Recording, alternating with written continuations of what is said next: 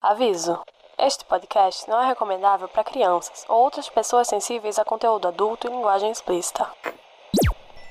Um leitor vive mil vidas antes de morrer. Alguém que não lê vive apenas uma. Se você não sabe onde quer ir, então qualquer caminho serve. Eu poderia calcular suas chances de sobrevivência, mas você não iria gostar. Há muito tempo, as quatro nações viviam em paz e harmonia, mas tudo mudou quando a Nação do Fogo atacou. Não há lugar como nosso lar. Claro que está acontecendo dentro de sua cabeça, Harry.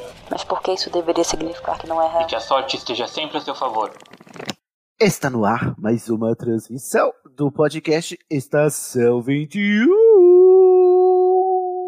Aê! Pela honra de Grayskull! Pela honra de Grayskull. Pela honra de Grayskull, eu estou aqui, belíssima, loira, platinada, toda natural, bonito pra caramba, com meus 3 metros de altura e minha espada majestosa, Shira Sidney Andrade. E viemos hoje falar sobre Shira e as Princesas do Poder, a animação da Netflix, que você votou ouvindo. E sabe quem veio comigo? Ela, que adoraria ser eu. Carol Adora Lima. Ah, é só porque eu tenho inveja do seu cabelo. Ai, gente, é melhor eu me preparar, fechar meu, meu umbigo aqui para o meu cabelo não cair. Eu vim olho nem tão, nem tão loira, mas ainda assim toda natural. Toda natural. Também temos ela que faz todas as comidinhas em miniatura, toda, toda cuticute e super empolgated, com suas cabelos mecânicas. É Fernanda Intrépida Cortez. Oi, eu tô aqui criando um- uma nova leva de robôs, tá? Pra controlar o estação. Então, nas próximas, nos próximos episódios, a voz do Cid vai ser substituída pelo meu novo experimento. Vai Que ser o primo da. Emily. Ai, gente, eu ia perguntar se você tinha um gato chamado Emily. Não, mas olha, já ficou na ideia. Ai, o décimo segundo vem aí, gente. O décimo décimo segundo vem. Também temos aqui ele, com suas redes para nos capturar com seu carisma e seu poder totalmente aleatório, Guilherme Netosa de Biase. Oi, gente. Além disso, eu também estou analisando as fraquezas de todos vocês para usar mais tarde. A propósito, Sidney, sabe Hum. o que a Adora tem que você não tem? Que?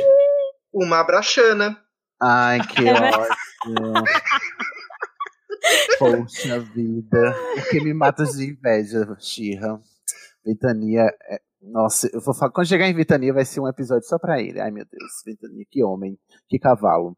E pra terminar essa introdução, temos ele, lá do fundo do mar, que a gente não sabe como chama, se é sereno ou se é mermista, Édipo Barreto, com as suas águas. Ah, já tô entediado. Brincadeira. Ai, acaba logo. Ai, E aí, Edipo, tá empolgated? Não, não é porque a Serena não é empolgated. não, não sou empolgado. A não ser quando ela quer ser Sira, não é verdade? Aí ela se empolga hoje. Mas sim, prezados, vocês votaram e nós vamos falar hoje sobre She-Ra e as Princesas do Poder, animação da Netflix com cinco temporadas, que é o remake daquela animação tosquíssima dos anos 80, que você, muito provavelmente, não tem idade para lembrar, só para me fazer sentir idoso, não é mesmo? Aquela. Mas é aquela, aquela animação mesmo, que ela tinha dois segundos por quadro. Meu Deus.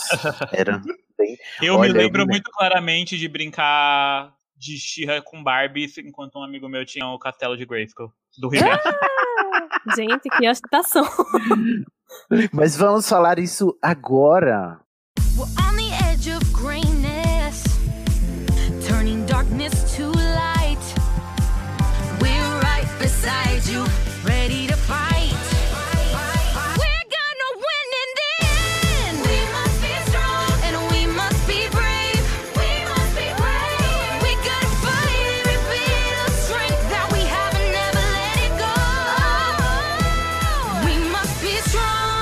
Pela, Pela honra honra de. Grayskull.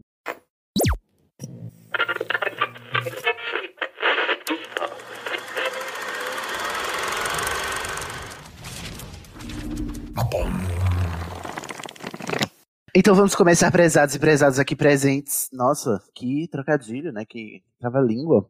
É, querendo saber de vocês aqui se vocês tinham mesmo uma experiência pregressa com a Shira dos anos 80, que para quem não sabe era um spin-off do desenho do He-Man, né? O He-Man é aquele bombadão, o príncipe Adam, que quando levantava a espada de Grayskull, né, vestia uma tanguinha e fazia é, como é que diz, gente?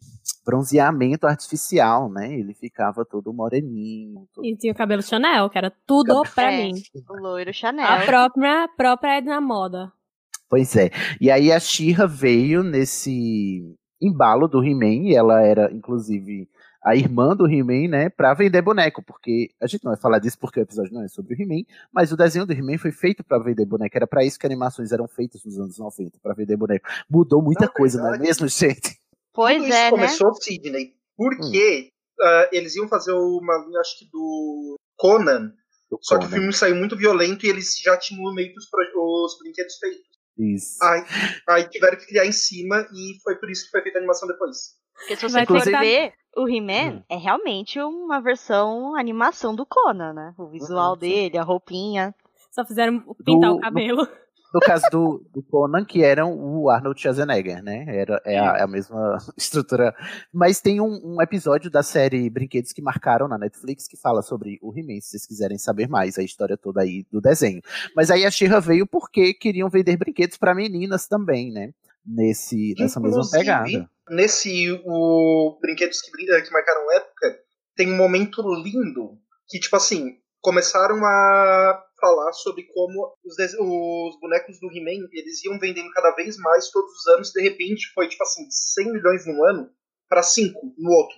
Uhum. E ninguém entendia o porquê. Aí alguém teorizou que era por causa da linha da Shira, porque os meninos não queriam estar brincando com os mesmos brinquedos que as irmãs estavam brincando.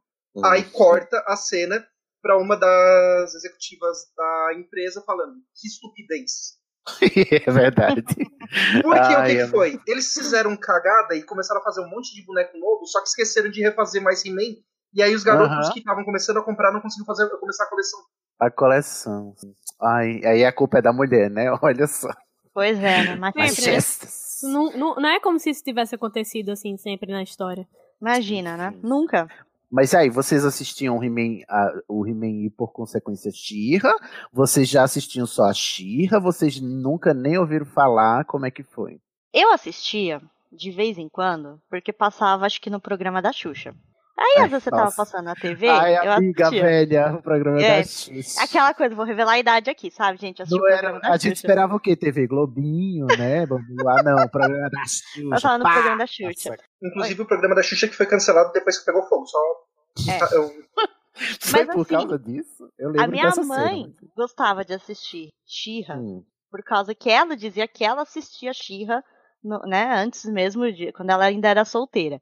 Aí passava na TV, ela fazia a gente Uhum. assistir junto com ela, sabe? Aí, por consequência, eu aprendi a assistir Xirra. E com meu pai eu assistia Thundercats, porque ele também dizia que era parte da, da época dele. Aí, Thundercats Esse tem umas, tem umas Ai, personagens amo. mulheres legais, né? Também. né? Tem. Só- Tem, tem. a, como se chama? Chitara, a Willy Sim. Cat, A Willy Kitty. Kitty. A Willy Cat, a Willy Kitty. Eu Tem a- tinha uns tinha a personagens bacanas. Ai, que legal. O He-Man, Nossa. o He-Man eu não gostava muito, não. Eu não tinha muita paciência. Ai, sem paciência, gente. Sinceramente. Que Você quer ver outro desenho porra. dessa época que eu assistia também? A She-Hulk, que era a versão Nossa, feminina do desenho? Hulk. Tinha. Tinha a mulher Credo, Hulk. Não me lembro. Não me lembro. Enfim, Guilherme, e você, meu querido? Então, eu passei pelo mesmo ah, parâmetro da Fernanda, que era o de assistir nos sábados no programa da Xuxa. E aí, eu lembro que eu assistia He-Man, e aí depois eu assistia She-Ra, mas por algum motivo sobrenatural eu não conectava. Tanto, tanto que de vez em quando a She-Ra falava, ah, o meu irmão me salvou, não sei o quê, e eu assim, meu Deus, quem é o irmão dela? Até um dia que o He-Man apareceu no da She-Ra, eu assim, caralho! Tem o crossover, exatamente. Viado, é no primeiro episódio. Não, É não, não eu acho mais pra frente, no da She-Ra ele aparece. Mas não adianta, não passava. Nessa época, os desenhos não passavam na ordezinha, entendeu? Eram o cabo da programação das, das emissoras, o cabo que botava as fitas, ele dizia: ah, qual é hoje? É no modo shuffle, entendeu? O episódio de hoje vai ser aleatório. Era um desrespeito.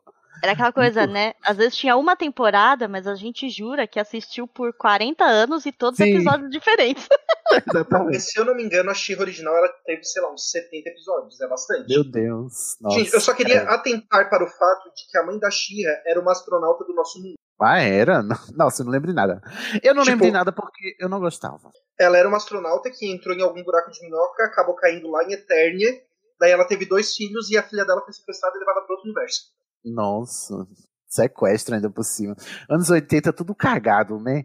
Os plots. Mas é assim, eu lembro vagamente. Eu lembro do He-Man, lembro da She-Ra. Eu lembro que teve um remake do He-Man nos anos 2000 também. Que eu tinha achado até melhorzinho, porque o He-Man era um desenho muito ruim. Era um desenho qualquer coisa mesmo, assim. Esses desenhos dos anos 80 e tal. Que, enfim, eu acho que a nostalgia fala mais alto do que o senso crítico nessa hora, porque é, eram, sabe, umas narrativas bobas e tal. E tinha uma lição de moral no final. Ai, que saco! Eu detesto. Todo mundo fala muito bem, eu detestava. Aí tem a She-Ra que era na Mas- mesma estética, né? Mas hoje virou um ótimo meme essa lição de moral no final. Sim, é verdade. Mas aí o que, eu, o que eu me recordo é que eu não dava muita bola pra She-Ra, não sei porquê. Mas eu lembro da musiquinha. eu lembro do- Machista. Machista. Eu lembro do Ventania super colorido e tal, e de como ela era, e da estética também. E aí eu lembro, a, a- memória mais é, vívida que eu tenho de She-Ra não é eu assistindo, é eu pensando sobre ela depois de já um pouco adulto, de como a She-Ra ela era estereotipada, porque assim, é, depois que eu descobri que é, a She-Ra foi feita para vender bonecos para meninas, né? Não, vamos fazer a versão feminina do He-Man. Aí eu parei para olhar a- as coisas e percebi é, que é uma imagem muito estereotipada do que é feminino. Claramente uma estética é, de homens pensando o que seria atrativo para meninas. Aí tem todo um exagero, né? Todo um espalhafato, assim. O, o, o Ventania é muito espalhafatoso. Eu não sei nem como é nessa, mas se eles. Não sei, é, não sei como é a estética do novo, obviamente, porque eu assisti sem enxergar, né? Mas é, eu, eu lembro visualmente da, do- da primeira Xirra e era tudo muito espalhafatoso. E aí o tiro saiu pela culatra, porque ao invés de ícone feminino, né? A Xirra virou ícone gay, né? Porque era tudo muito exagerado e tal. E aí fazia mais sucesso entre as gays do que entre as mulheres. É, Tão por isso. ícone gay, Sidney, que tem uma sketch, acho que do Funny or Die, com a Kylie Minogue, que ela Ah. interpreta a She-Ra. É Ai, maravilhoso. que maravilhoso. Nossa, Sim, Kylie gente. Minogue também, nenhuma novinha vai saber Kakura. quem é. Kakura! Kakura Cat Captors. Kylie Minogue não é aquela que foi a. Ai, ela fez o filme do Street Fighter também. Só pra... Sim, ela mesma. Pô, ela Exatamente. tá nativa, gente, pelo amor de Deus. Melhor, melhor cantora pop. Mas vão, vão escutar, tá? É muito bom. Eu amo a Kylie Minogue, é porque assim, é só, só as Kakura vão saber quem é, né? Né, né, Pois é. né, né, né, né, né, Esse programa a gente tá tudo revelando a idade, com exceção da Carol. Eu não. Carol, que agora não. vai ser, vai ser poser e dizer o que ó, é a experiência dela de aí. Carol. Então, eu não, não tinha experiência com She-Ra. Eu lembro de assistir He-Man, mas eu creio que foi esse, esse reboot que tu falou dos anos 2000, em, em canal, assim, fechado e tal. E eu nem sabia que tinha She-Ra. Até, assim, é, minha mãe falar e tal, que, que, que ela assistia, que ela gostava e tal. E, e assim, eu nunca, nunca tive a oportunidade de, de ver o, o desenho, sabe? Não o que nada acabou não, sendo uma. É, acabou sendo uma benção, não é mesmo? Um livramento. Porque a, livramento. é, a experiência que eu tive com Gira Real oficial foi com essa versão maravilhosa do Noel Stevens. Entendi. E tu, Edipo? É, eu, ao contrário do Guilherme, é, já tinha essa noção de que She-Ra e He-Man fazia parte do mesmo universo, porque eu colocava até no mesmo balaio o Thundercats e o Silverhawks. Eu falei, gente, isso é tudo do mesmo universo. Isso da Marvel. Tudo vizinho, né? São planeta, planetas vizinhos. Tudo planeta vizinho. É, mas eu lembro de assistir, inclusive, na Xuxa também. Acho que depois de uma época passou no SBT. Eu não, não tenho certa certeza, mas eu já tive a experiência com prévia, assim, antes de ver o reboot. Eu acho que eu acabei indo ver o reboot pelo todo mimimi que foi gerado na época pelos nerds hétero branco Ai, que ódio, é verdade. sobre o teve reboot. É, tipo, eu vi, eu vi por raiva, mas acabei Ai, amando. eu tenho ódio dessas coisas também, porque por causa disso, o, o reboot do Thundercats, que era ótimo, foi cancelado. É verdade, teve isso também. Ah, esse povo chato, né? É, geração X é uma droga, né? Esses, esses, esse povo- esses nerds da geração X. Só pra estar tipo assim, foda-se, era um desenho ruim, deixa as pessoas melhorar. Não, e pior, né? Há muitos que nem reclamaram tanto de Xirra, a maioria nem assistia. Xirra ficava fazendo Não, não. piadinha. Que nenhum ia ter coragem de chegar na escola e falar pros amiguinhos, ah, eu amo Xirra, porque iam ficar zoando que era gay.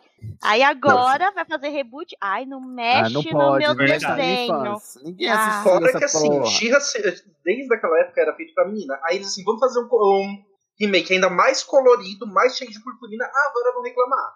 Assim, não, incoerência pra quê? Se bem que se você for um hétero top padrão que reclama e vai assistir Xirra da Netflix, realmente você vai ter um choque, não é mesmo? Mas nisso a Noelle Stevenson, ela, ela deu esse choque. Ela cumpriu o que prometeu e estragou as infâncias dos Chernobyls. Tava dos errada? Não 80. tava. Não, Mas foi fez a certo infância de isso. muito mais gente agora. Pois é, muito melhor, inclusive. Mas é isso, gente. Olha só, a gente falou aqui da nossa experiência, mas a gente vai falar hoje não dessa Xirra antiga, mas da nova Xirra. A Xirra que estreou na Netflix em 2018. Eu tô passado que ele- ela estreou em 2018. E tem cinco temporadas, né? Em menos de dois anos. Eu fiquei assim, ué, gente, cinco temporadas em menos de dois anos. Muito rápido, né? Ah, era um presente. Foi. Uhum. Mas assim, começou-se é, a. Como é? Notícias, ter notícias de que seria feito um remake da She-Ra, né, para a Netflix, lá em 2016, que aí foi quando começou esse chororô, né, as lágrimas masculinas, os male tears, e o, a série estreou em 2018, tem cinco temporadas, encerrou esse ano, não é mesmo? Encerrou agora em 2020. Pois encerrou, é. inclusive, muito bem. É, eu diria que foi um encerramento assim, primoroso. Mas a gente vai falar agora, nesse primeiro bloco, né, das diferenças básicas entre a Xirra dos anos 80 e essa Xirra nova. Porque o que acontece? Qual é a premissa do desenho? Qual é a premissa da narrativa nova, Fernanda? Então, a premissa a gente não muda muito. A gente acompanha a Adora, que ela é uma capitã da Horda. O que é a Horda, né?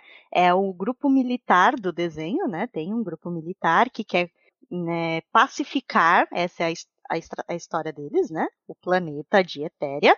E um belo dia a Adora encontra a- uma espada mágica que a transforma nessa guerreira mitológica Shira, que tem superpoderes, super força, é, usa uma roupa assim, né, toda toda branca, um cabelo brilhante, esvoaçante e, e de quebra ganha um cavalo mágico, né, com asas.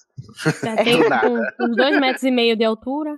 É, então, basicamente é. Aí a gente vai acompanhar um desenho que a, essa capitã da Horda, a Dora, descobrindo que onde ela foi criada e toda essa ideia de paz e união era tudo uma mentira.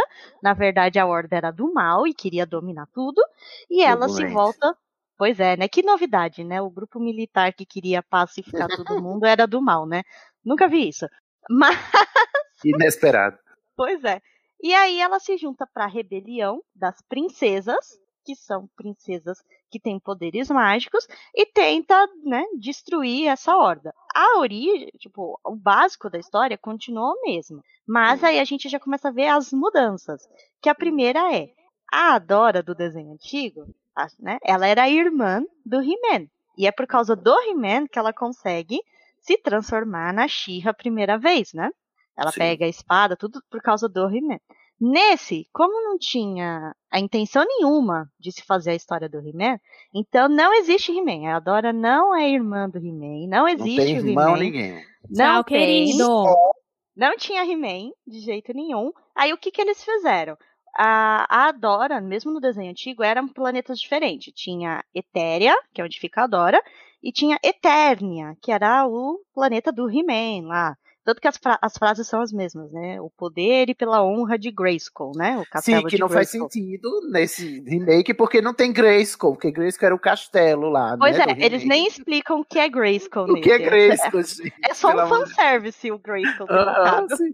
É a senha pra ativar a espada, é só isso. É, mas no novo, o que, que eles fizeram? Tem Etéria, e o planeta que seria Eternia, a gente descobre que é de uma raça que é só chamada de Os Primeiros. Então, assim, teve um grupo de pessoas que, né, muito tecnológicas, que saíram explorando vários planetas, e a tecnologia da espada da Shira e terem criado né, a Shira é desses primeiros, mas não tem irmão, não tem nenhum laço. A gente só sabe que a Dora, em algum momento, nasceu em outro planeta, é dessa outra raça, dos primeiros, e foi sequestrada, igual no desenho anterior, né?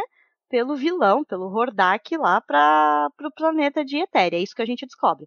Mas Para não tem. Isso. Mas não tem esse elemento, tipo, ai, um, o personagem masculino que deu poder para ela. Então já dá essa Posso- libertação para ela.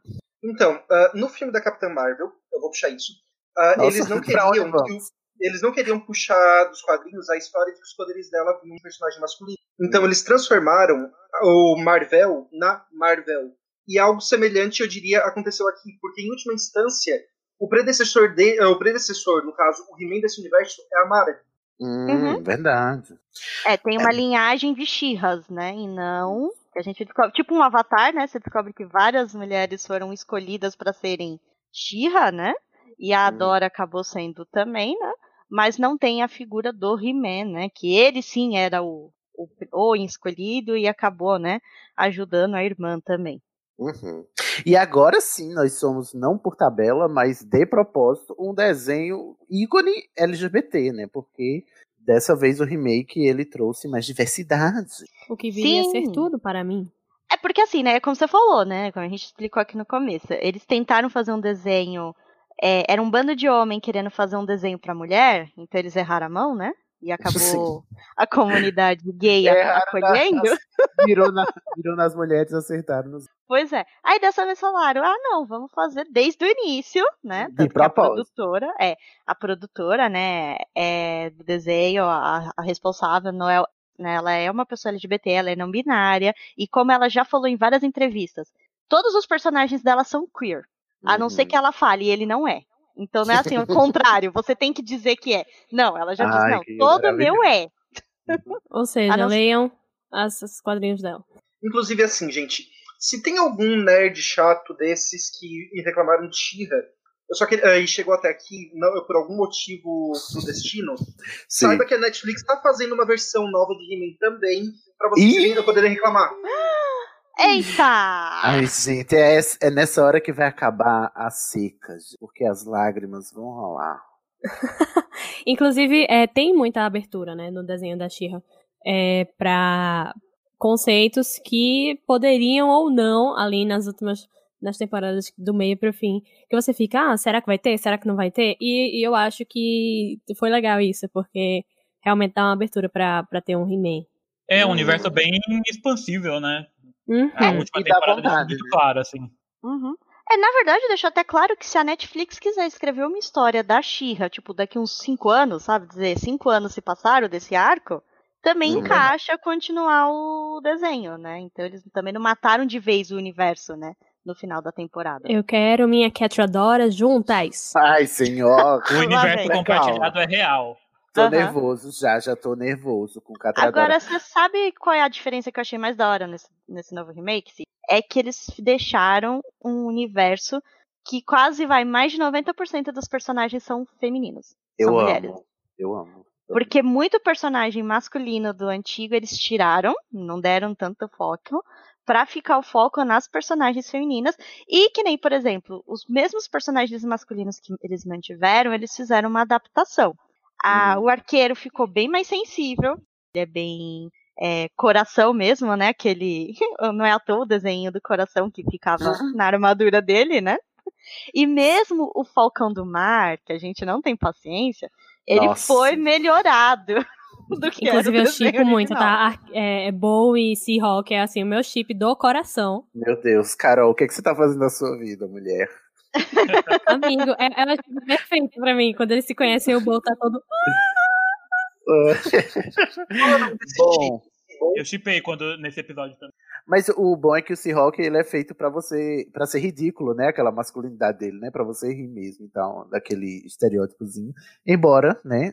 Como não, não foi dito que ele não é queer, então ele também não é hétero, né? Nunca disseram que ele era hétero. Eu gosto muito também do Micah, Mika, não sei como fala, o pai Sim, da, o pai de da- Glimmer, né? que é uma, uma masculinidade mais, mais madura, né, e tal, e mesmo assim muito terna, muito sensível e tal, mesmo por tudo que eles vinham passar, que a gente vai Sim. falar agora. É, eu acho legal porque a, a, a gente tem essa, esses lugares meio trocados. Onde a mãe de Glimmer é aquela pessoa mais objetiva, aquela pessoa mais fria. E o pai, que a gente só vai conhecer bem depois, é essa figura justamente mais calorosa, mais amorosa. Inseguro também, né? Que ele, ele é um rei e tal, e, tem, e ele é o maior feiticeiro de seu tempo e essas coisas. Mas ele, a, a, grande insegurança dele é saber se a filha dele vai gostar dele, né? E ele se esforçando para saber co, como agradar e, a filha. E tanto isso como é, esse, essa observação que a Fernanda fez de que a maioria das personagens são femininas, assim. Se os nerds chatos é, vissem, tipo, não faz a menor diferença. É, tipo é um desenho de ação. Você não percebe, sabe? Tipo, é muito legal. Concordo, concordo. Sim, é como vocês falaram, né? Não faz nenhuma diferença. Ele não deixa de ser um desenho com ação, de ter bastante adrenalina, mas, né, eles deram essa diferença. E, como a gente falou, não só do lado do elenco do pessoal da rebelião, do, dos bonzinhos, né? Como também o lado da Horda tem um, um, por mais que tenha um líder masculino, né, o, o Hordak, que eles também fizeram uma releitura legal pro personagem, que a gente vai entrar mais pra frente, né? Mas também tem várias mulheres lá, como tem a Sombria, a Felina, a Escórpia. Então, foi muito bacana essa, essa releitura. Eu gosto que o grande vilão da série é um macho escroto, entendeu? Pois é. Eu, eu, eu, amo que Shira é, é, finalmente esse, esse lugar onde, diferente de 99% da sociedade, é macho, branco, hétero. Aqui não é seu lugar, tá? Uhum. Etérea, saia. Uhum. Você não é bem-vindo. Mas é bem-vindo também se você for, né? Se é. você respeitar a todos e a diferença de todos. Porque cada princesa tem a sua particularidade, a sua peculiaridade, o seu jeitinho, né, de ser. Alguns detestáveis, alguns adoráveis, mas todos muito incríveis. Alguns adoravelmente detestáveis. Exato. Eu gosto que dessa a pluralidade dos personagens e também que eles não são só uma coisa, né? Às vezes você tem dá raiva, às vezes você fica feliz com o personagem, se irrita, e, com todos, né? Com, desde a Shira, da, da Dora, até a, a, os vilões também, a, a, Sombria e tal. Enfim, eu tenho morro de ódio no começo, depois o meu coração amolece um pouco. E aí, vamos. Ah, eu sabia que você Sim. tava se. e essa ia se arrepender. E essa pois é. diversidade, é. como você falou, Cid, ela é tudo, né? Desde o, da questão de ter personagens LGBT, de ter muita mulher, mas ela também tem aquela diversidade de etnias, porque você tem personagens de várias etnias, de, apa de aparências do, do, corpo, porque você tem princesa gordinha, você tem princesa baixinha. Eles não fizeram aquela coisa que nem um desenho antigo, que parecia tudo uma Barbie que só mudava Todas Barbies. Uhum. Sim, eu acho muito legal isso do, dos biotipos bem diferentes. E, e, e muda bastante o traço das personagens. Tem personagens que os traços são bem mais angulados, tem personagens que os traços são todos redondinhos, não tem ângulo reto. E, poxa, eu acho isso tão bonito, sabe? Gente, é que, uh, só, eu não tô defendendo o desenho antigo, mas é porque a explicação é simples. Eles queriam usar o mesmo forma, a mesma forma para as bonecas e só mudava a cor do cabelo.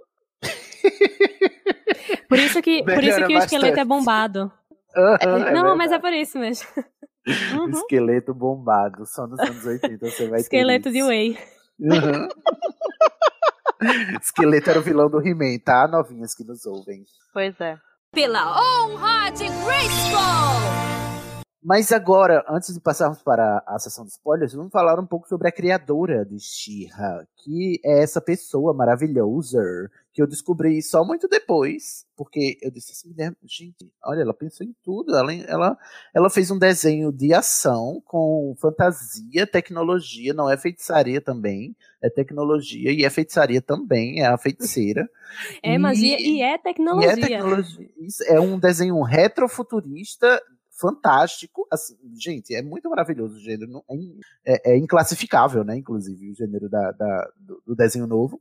E eu só vim descobrir recentemente, assim, depois que eu já tinha assistido, acho que foi, faz umas duas semanas, inclusive, que eu assisti, duas ou três, que ela é uma pessoa não binária, né? Ela não é também padrãozinho. Então acho que passa um pouco por isso. E olha só a importância da gente ter não só personagens diversos nas obras, mas criadores diversos, né? Que aí esses criadores sim criarão obras é, naturalmente diversas. Com certeza. Ela, assim, como a gente vê, né, que não acontece, é, certamente não teria tanta sensibilidade com inclusão se não uhum. fosse, né?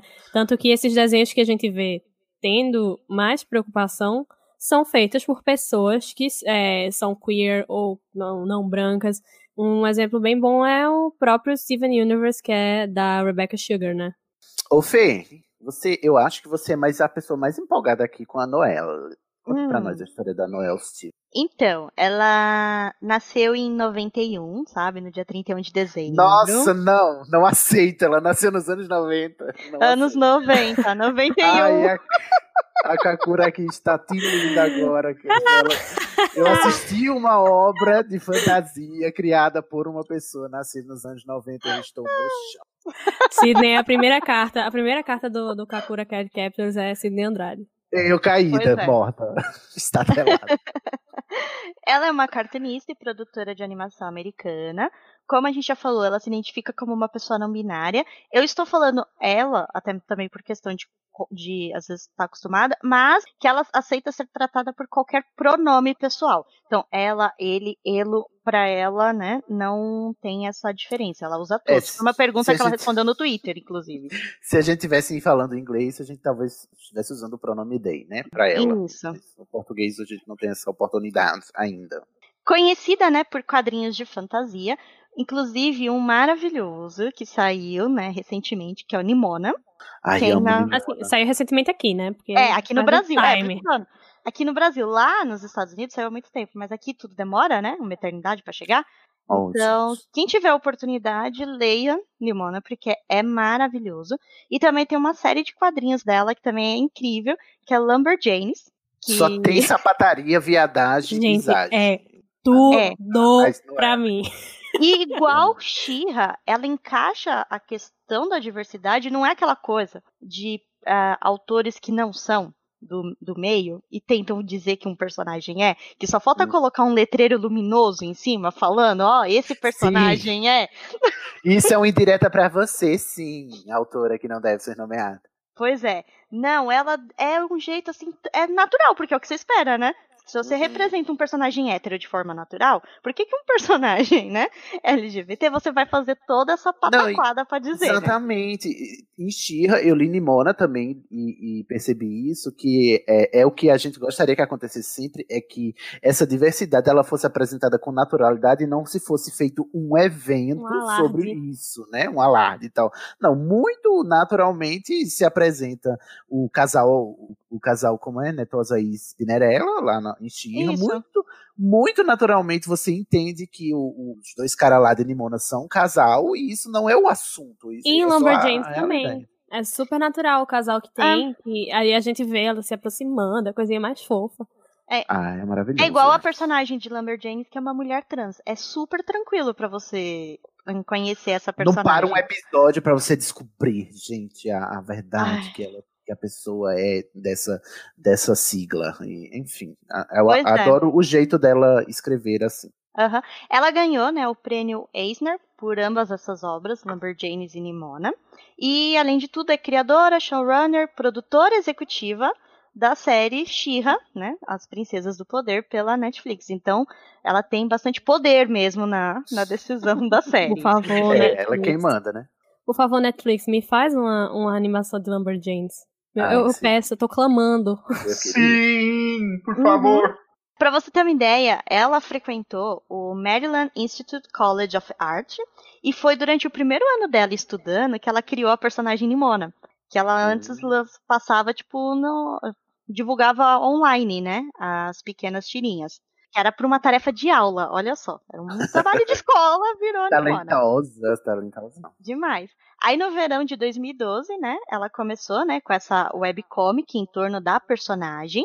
E isso foi criando muito destaque para ela, o pessoal foi gostando, e depois ela acabou assinando com a HarperCollins para publicar Hum. a história em quadrinhos. Ela até tem uma entrevista para Paper Magazine, afirmou que tipo a habilidade que ela tinha de criar quadrinhos por conta própria, inclusive o Nimona, foi o que rendeu para ela o emprego de roteirista de animação. Por isso que ela acabou vindo para o mundo da animação.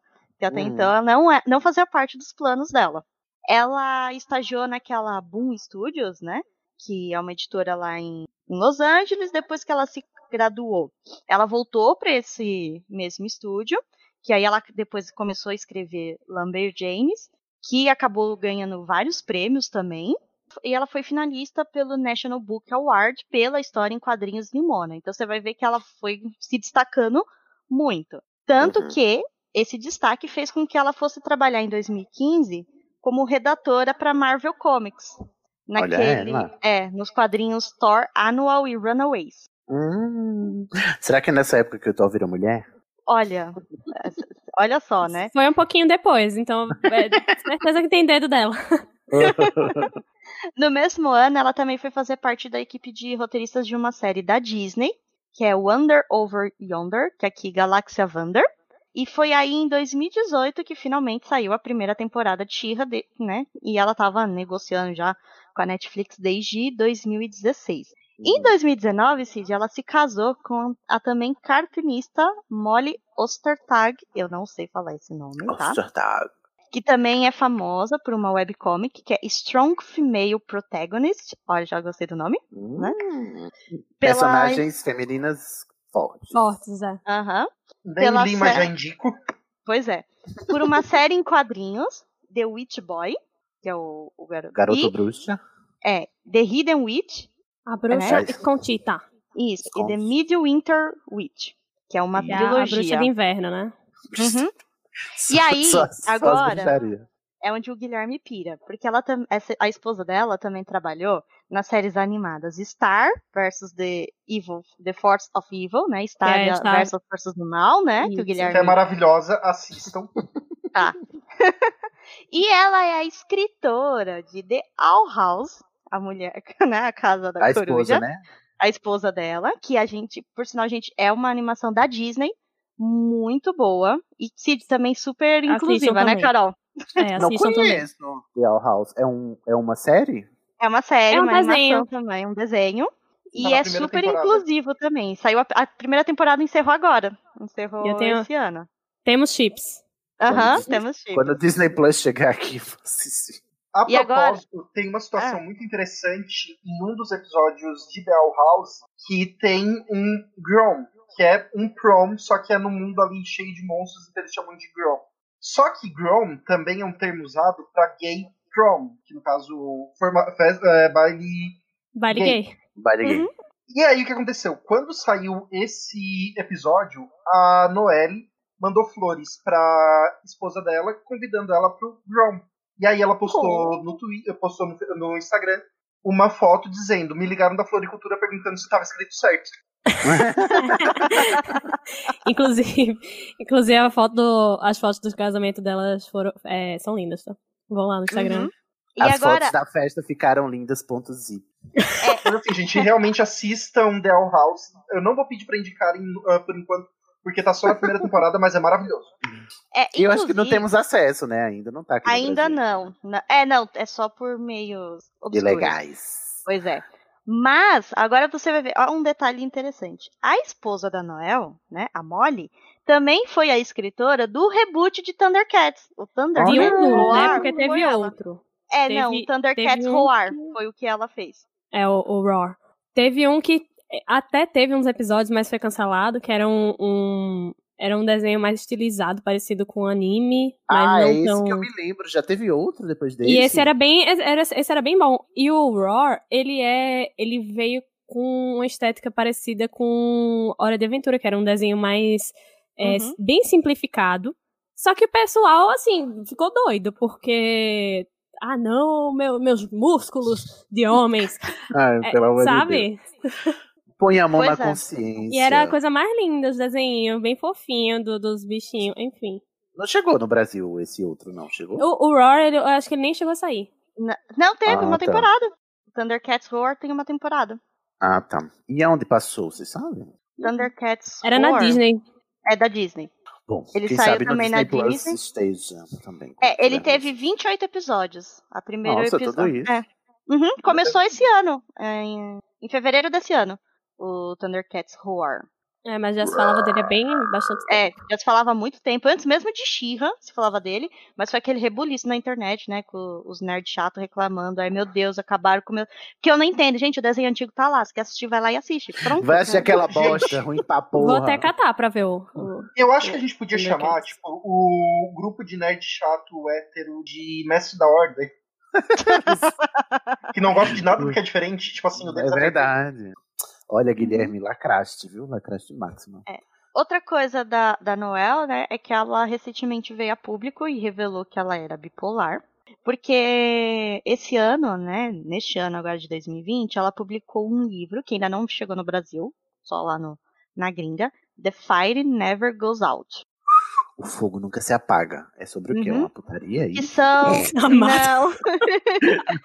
Poderia, olha. É um, apanhado, é um Amada. apanhado de quadrinhos que ela falou que são autobiográficos. Durante oito anos, ela, ela criava quadrinhos para representar a vida dela, coisas pessoais. Ah. Então, desde o início, então ela fala que com- nesses quadrinhos, né, ela foi criando para às vezes refletir os sentimentos dela, a maneira como ela estava se conhecendo, o próprio senso de identidade dela, né? E ela sempre criava isso daí que ela falava que era uma forma dela se relaxar, né? E Uhum. quando ela viu todos esses quadrinhos, ela pensou que se ela estava fazendo isso, né, para não se sentir tão sozinha durante algumas vivências, se ela compartilhasse, né, como ela também se sentia, as dúvidas que ela também teve, ela pudesse ajudar outras pessoas, né, a também se conectar, né, e dar uma forma de se entenderem também, né, de verem que elas também não estão sozinhas, que outras pessoas passam às vezes pelos mesmos dilemas, né, para que se identifiquem, né, e ajude às vezes nas próprias lutas. Então ela resolveu publicar essa, essa história esse ano. Ai, que bonitinho. Tomara que chegue no. Brasil e que o título não seja tão duplo sentido quanto eu traduzi, né? Que traduz é melhor do que eu. ai, Olha, mas, pessoas ai, que não gostam da. Pessoas que não gostam da Noelle façam o seguinte, antes de reclamar dela, criem uma série de sucesso na Netflix antes do. Sim, Depois vocês reclamam. exatamente. É, mas assim, Yar. como nem tudo são flores, a gente, né, a gente tem uma responsabilidade aqui teve como um- podcaster. Ouvi dizer que teve um. Houve um acontecimento. É, eu ia É. falar disso. Isso que eu ia falar, teve um acontecimento recente, bem recente mesmo, da Noel, que ela pouco assim, antes da gravação aqui, inclusive. É, Isso, pouco antes da um- nossa gravação. Semanas antes. Uhum. Em que ela se envolveu num comentário racista, numa live Extremamente. extremamente racista, em que eles estavam falando, né? Só pessoas brancas, você já vê, né? Já era a premissa de que vai É, dar era, merda, era né? uma live da, da crew do, do She-Ra, né? Dos, de alguns dos criadores Uhum. envolvidos. Equipe. É, com o público e tudo mais. E aí surgiu uma pergunta, né, sobre a, a família, né, do Bo, e ela- se eles seguiriam o mesmo nome, porque o arqueiro, né, o nome dele é Bo, é a mesma coisa em inglês. E aí É perguntaram arco, sobre né? Bom é o Isso. arco. Bo é o arco e é o que ele usa. E aí perguntaram se outros nomes ela daria pro, pros irmãos. E ela pensou, falou, né? Eles comentando que tinha pensado tipo, em dar nome pros irmãos de ferramentas, sabe? De acordo com o que eles faziam. Eles- E agora, vocês que entendem gente- inglês, é, explicar melhor a questão do, do termo Ai. que ela usou. Na série é dito que o Bo tem 11 irmãos, é isso? Quantos são? É, 11 ou são- 13, são- alguma coisa são assim. É muito muitos irmão. irmãos. 11 irmãos. Os, os pais do Bo, inclusive, porque, o- que o Bo é filho de dois rapazes, né? Uhum. E aí ele tem 11 irmãos, e aí ela fez essa piada assim de que ela imagina como o nome do, do personagem é o nome do- da, da ferramenta que ele trabalha, né? Que é o arco. O nome dele é Bo, Uhum. arco. É, todos os irmãos seguiriam a mesma lógica, né? De, de cujos nomes são se É. referem às- aos seus, aos seus ofícios, né? E, e, se, e rimaria, né, por aí também. É. Isso, e rimaria. E, Bo, e nessas Seria veio. É, e nessas veio com um, um, um desses irmãos seria agricultor e o nome dele seria Soul, que é justamente a enxada, né? Sendo que isso gera um problema porque o Bo ele é um personagem negro. E ela disse que é, provavelmente se chamaria Soul e ele o- o- iria work the fields, que é trabalhar nos campos, né? Isso, que é uma isso. frase comumente associada à, à época de escravidão em que os escravos do- dos Estados Unidos eh, trabalhavam nos campos de algodão, né? Era- Era, Exatamente. onde acontecia a maior parte. Assim como era a cana-de-açúcar aqui para o Brasil, para os Estados Unidos era os campos de algodão. Né? Work the fields é uma frase que está muito, muito ligada ao fato de que era, era o determinante, né, da, o marcador né, de, desse trabalho forçado escravo lá nos Estados Unidos. E aí ela associou Sim. isso né, a um personagem, é, o irmão de um personagem negro, e pegou, pegou muito mal, não, foi péssimo, foi, foi vexaminoso, inclusive. Inclusive, é, foi chamada né, a atenção é, depois no Twitter, isso gerou, assim, um grande backlash.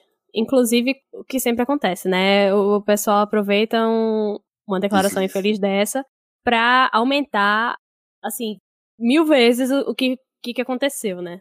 No negócio. Mas ela veio no Twitter depois e se desculpou. Mas o que eu acho mais interessante de, de falar aqui é que ela não ficou só nisso. Exatamente. Bom, em primeiro lugar, é interessante a gente notar que ela não negou que errou, né? Já é uma grande diferença de certas autoras. Sim. Em segundo uhum. lugar, ela veio pedir perdão pela fala racista que ela fez. E isso era o mínimo, né? Assim, não é para bater palma por você fazer nada mais que sua obrigação, né? Só que Sim, depois, é. né, depois de uma atitude racista, você cria, né, todo um efeito em cascata que prejudica as pessoas, né? Depois de uma atitude, de uma atitude de intolerância de qualquer tipo, no caso, né? A, a J.K. Rowling com a transfobia dela causa vários prejuízos à comunidade trans, assim como um comentário racista desse causa vários prejuízos ao pessoal da comunidade negra. E é claro que só pedir desculpas também não é o bastante, né? Assim, é o mínimo que se espera, mas também não vai desfazer o erro que você fez quando você falou, a merda que você falou, né? Sim, e, mas assim, é, é, é, o mínimo, mas tem gente que nem, nem isso faz e ainda publica ensaios confirmando Pois é. mais ainda. Não, e outra coisa também, que é o que ela fez em- primeiro momento, foi de, nesse mesmo, nessa mesma thread que ela falou, eu errei, né? Ela ainda falou, fãs brancos e não negros, não me defendam. Não É, não saiam tentem por aí justificar, é. justificando o que eu fiz, porque eu errei. Que é, você já fala, olha, é o mínimo mesmo, porque tinha já uma parcela do fandom dela Ai, mas isso é mimimi. Ai, nem foi nada disso, né? Que sempre tem, né? Mas o que eu acho tão, tão massa do que ela fez é que justamente ela não ficou nessa de é, me desculpa, não foi a intenção. Ela veio depois no Twitter, botou outra thread onde ela comentou, né, que é, ela tinha consciência dos privilégios dela e consciência dessa plataforma que ela tem é, e que é, ela estava se consultando com uma pessoa e montando mesmo um plano pessoal e profissional para rever essas coisas. É, então, assim, a gente pode ficar bem ansioso, né, pelos próximos trabalhos dela que vão vir. Ela disse que contratou uma consultora nesse tipo de assunto racial e tal. Isso. Inclusive uma mulher negra, se eu não me engano. Isso. E, e, e, assim, sabe, ela realmente tá fazendo alguma coisa com essa agência que ela tem para realmente criar um, um, ambiente seguro, um ambiente onde as pessoas é, fiquem tranquilas. E para reparar o erro, tipo né? Coisa que, que aconteça. É, é porque ela até comentou, né, que um dos erros é que ela já percebeu que, né, se tipo, tivesse naquela live, se tivesse uma equipe mais diversa, né?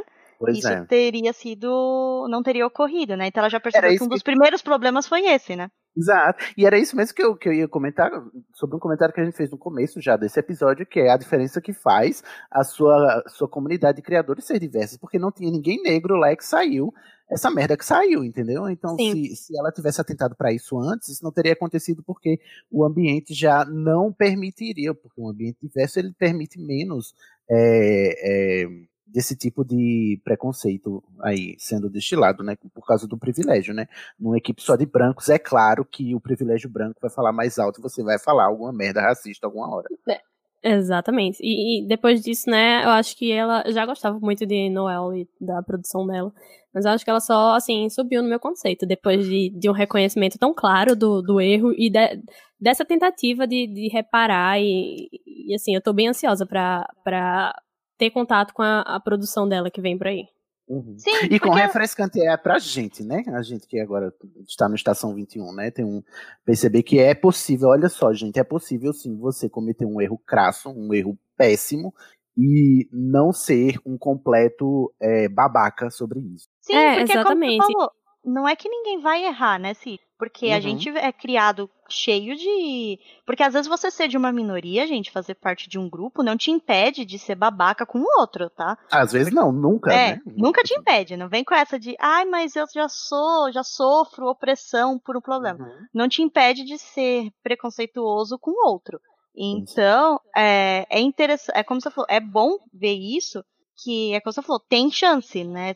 As pessoas erram, mas se você te pôr a mão na consciência, você pode se corrigir e essa correção usar a sua plataforma, né, para ajudar a transformar o mundo, né? Excelente.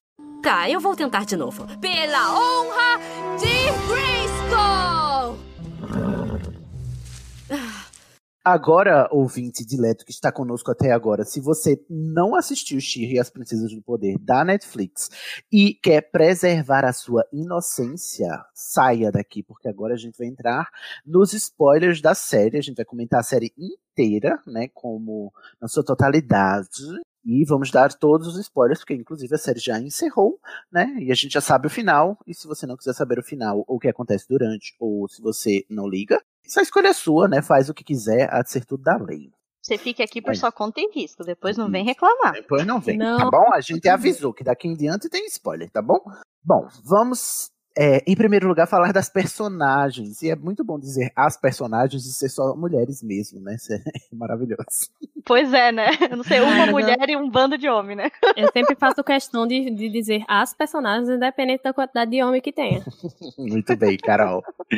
Quando o feminismo for legalizado, cenas como essa serão comuns. E eu não posso esperar, para quê? Então vamos seguindo aqui na ordemzinha. Vamos falar dela primeiro, né? Ai, gente, essa pessoa adorável adora. Eu mesma, invejosa do cabelo. Invejosa do cabelo. o cabelo dela é melhor do que o meu. Ai, eu amo. Ai, gente, eu amo, eu amo esse, esse traço Essa da série. personagem. Porque, e- não, é- esse detalhe da, da Dora ter, ter recalque do cabelo da Xia, sabe? Sim, por que, que ela tem? Mas enfim, a Dora, a gente já falou porque a gente falou na sinopse, né? Ela, ela é esse bebê que de repente surgiu e foi sequestrado. É uma capitã da horda, ela tá lá na suazinha e ela vai é, se tornar a Shira que vai ter que salvar Etéria de um grande vilão maligno. Aí, eu acho- junto com, com a trupe do bem, né? Que ela, né? Isso. Os, tem que ter um trio, né? O Arqueiro e cintilante, que eu amo vai esse trio. a party, exatamente. Best Muito Friends melhor. Forever. Os melhores, a, tri, a tribo do, como é? O melhores amigos, best friends. É, os melhores amigos pra sempre. Não, Sim. era, o nome que ele dá ao trio é o. Ai, gente, esqueci. O É o, arqueiro best dá um nome. é o Best Friend Forever. Que ele Não chama. é o Best Friend. Não, não, não é, não é Best Forever. Friend Ah, não. Forever, não, que eles chamam. É outra coisa. Best é outra Friend coisinha, é. um negócio assim. Mas enfim, a Dora, ela é cabeça dura. é- Gente, a Dora, eu não sei. Porque a Dora. Segura a minha mão, gente. A Dora, ela tinha tudo. Todos os traços de personalidade dela são milimetricamente feitos para eu odiar. Porque ela é o tipo de personalidade que eu detesto. Que é a pessoa impulsiva, é aquela pessoa cabeça dura, a pessoa que não pensa de fazer as coisas, a pessoa que, sabe, assim, eu morro de ódio desse personagem, mas eu amo a Dora. Eu, ai, eu nunca me, eu nunca gostei tanto de um protagonista como eu gosto da Dora. Eu acho Gente, que- pra quem lembra do passado desse podcast, ele tá descre- descrevendo uma casa do leão. Exatamente. Exatamente. A que tem- Dora, se ela tivesse em Hogwarts, era, ela seria o, o. Como se chama? Tava um post da Xirra na porta da Grifinória. Era isso.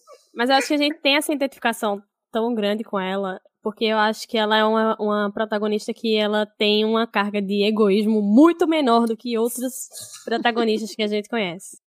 É, e ela é muito é, dedicada e abnegada ao, ao seu propósito, né? Eu gosto muito. Mas ela, É. mas ela não pode receber um pouquinho de confete que ela perde a, Sim. o norte dela. Exatamente. Emendando o que o Gui falou, a Dora, como todos os outros personagens dessa série, ela é falha. Mas ela reconhece, né? Não é que nem outros protagonistas que caga, né? E depois, Uhum. tipo, não sofre consequência nenhuma com isso, né? O pessoal Não, e a ela tem uns cabeça, problemas que é de bonitinho. Ela diz, ai, eu não vou conseguir, nunca mais. Eu não- ai, A- Ai, ela se eu amo a sente Dora. menos porque a She é forte e ela não consegue levantar uma Aham. carroça com um braço só sendo a Dora. Ai, a gente, pobre, gente.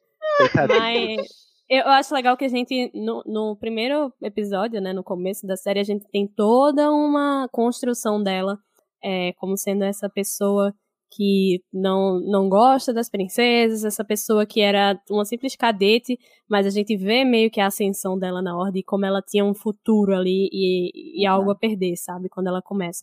Inclusive a, a Bea do, do Narratologia, ela fez uma análise dos 10 primeiros minutos de She-Ra que eu acho muito legal quem, quem assistiu de, de ver, que é bem interessante, porque ela, ela analisa assim para esse, esse viés da, da escrita mesmo. Uhum.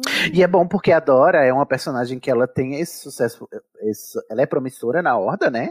Ela não sabe do seu passado, mas quando ela descobre o que a Horda tá aprontando, assim, que é tudo ao contrário do que disseram pra ela, da lavagem cerebral, né, que fizeram né, para ela, ela não hesita em é, tomar o outro lado, né? Que é, tipo, É, assim, exatamente. uma atitude Ela- ela- que a gente espera das pessoas, né? Quando você vê o que tá errado, você não pode hesitar, não, não, não fica no meio termo. Ela vai pro outro lado. né? Isso é tão Isso legal que é, nem é um plot muito grande, assim, não fazem muito drama quanto a isso, assim. Ela muda, tipo, ela vê que tá errado e vai, sabe? Sim. Ela, ela Porque tá é o- lutando. certo, né? É, o óbvio É, ela, fazer. ela tá lutando pelo que ela acredita que é certo, porque ela acreditava, né, que o que a Horda fazia era o correto. E quando ela descobre que não é, ela vai automaticamente pro lado que ela acredita que realmente, É. olha.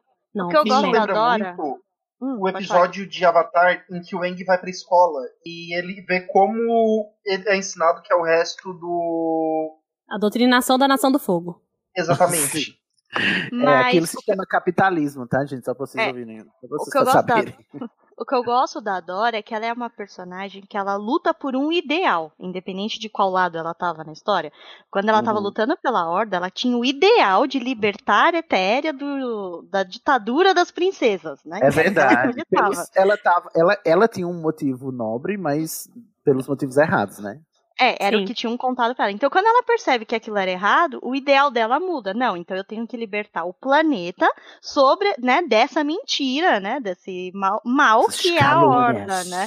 Então é o que você falou, ela não é um personagem sem paixão, né? Ela desde o início tem uma paixão que move ela, né? Ela é bem é focada trouxa, nisso, minha né? bitinha. Isso que eu. é, Exatamente. E é trouxa, né? É- é- ou seja, ela tem tudo pra ser um, um personagem que eu detestaria. E eu adoro. Eu amo. eu gosto muito dela. Eu não entendo por quê. Mas eu gosto, eu amo a Dora. Mas vamos passar adiante. Temos a segunda princesa aqui, que é a. a- gente, a Dora. é, enquanto a gente vai apresentando os personagens, eu vou dar a minha versão da dublagem, tá? Porque tá tudo errado a tradução. Mas a Dora ficou certo, né? Porque não, a Dora é a É, ficou a Dora e Shira não mudaram, né? Ficou Xirra não mudou. também. Sim, aí a Dora é a Xirra. Não sei se vocês perceberam, mas a Dora, sendo protagonista, é ela que se transforma na Xirra, tá bom? Que é essa heroína mítica que, que aparece quando ela levanta a espada lá que ela encontra, lá na floresta, e vai salvar o mundo do mal. Uhum. Aí temos Cintilante, né? Que no inglês é Glimmer. Isso. Que pra mim tá errado. O nome dela não é Cintilante, o nome dela é Brilhosa. Com H no final, né, amigo? É isso, Brilhosa. Brilhosa. Que é uma princesa de lua clara, né? Que, Claro e que é a- um reino, né? Isso, Bem, e ela, Etérea. ela começa como princesa e termina como rainha, né? Na série. Ascensão. É, ela era filha da rainha Angela e do rei Maika, né? Uhum. E, e melhor amiga do arqueiro e da Adora, né? Oh, o- Gente, eu amo. Aí cada princesa tem uns poderes aqui, e o poder da, da brilhosa, da cintilante, é glitter, tá bom, gente? Fica aí. O poder dela é bombas de glitter. Tem coisa mais viada que isso, viado? Não tem. É bomba de E glitter. detalhe, E teletransporte, que é uma coisa trivial, assim, porque fica no detalhe que quando você tem bombas de glitter, pra que você quer que é teletransporte, não é mesmo? Pois é. Não, e, é- e tem um episódio que ela fala isso. Nossa, sua mãe é um ser angelical. Seu pai era o maior feiticeiro da Terra. E seu poder? Solta bombas de brilho. Ai, gente, olha. Eu fiquei chocado quando eu, assim, eu- é sério que é isso o poder dela? É bomba de glitter? Eu demorei um tempo, mas depois fica tão legal que eu fico, ai, gente, é ótimo, é maravilhoso. Ai, É verdade, ai, gente. Eu tava lá quando ele falou isso. ai, né? Eu disse, gente, não pode ser. Essas duas personagens, a Dora, Cintilante acho que o Arqueiro, que é o trio principal. Só que um detalhe é que eles começam a série entre com mais ou menos 17 para 18 anos. Então eles estão naquela idade bem impulsiva, né? Só o, o- tá virando a- jovem, tá vir- virando adulto e se acha a gente, né? Sim, a própria Glimmer fica de castigo todo episódio, quase. Ah, sim. E ela, E ela mas, faz. Eu não, Não, tenho a idade, Glimmer? você não pode me botar de castigo. É muito interessante a Glimmer, porque quando ela se torna rainha, que ela tem que ficar pra coordenar as coisas, ela fica nervosa de estar presa no castelo, quando todo mundo tá saindo pra missões. A Glimmer é hiperativa, né, gente? Ela não consegue ficar parada. Mas quer estar assim- onde as coisas acontecem. É, a gente não falou, mas em Etéria, que é o planeta, ele tem um- um- umas magias muito loucas, cabulosa, e tem uns cristal mágico, né, umas pedras.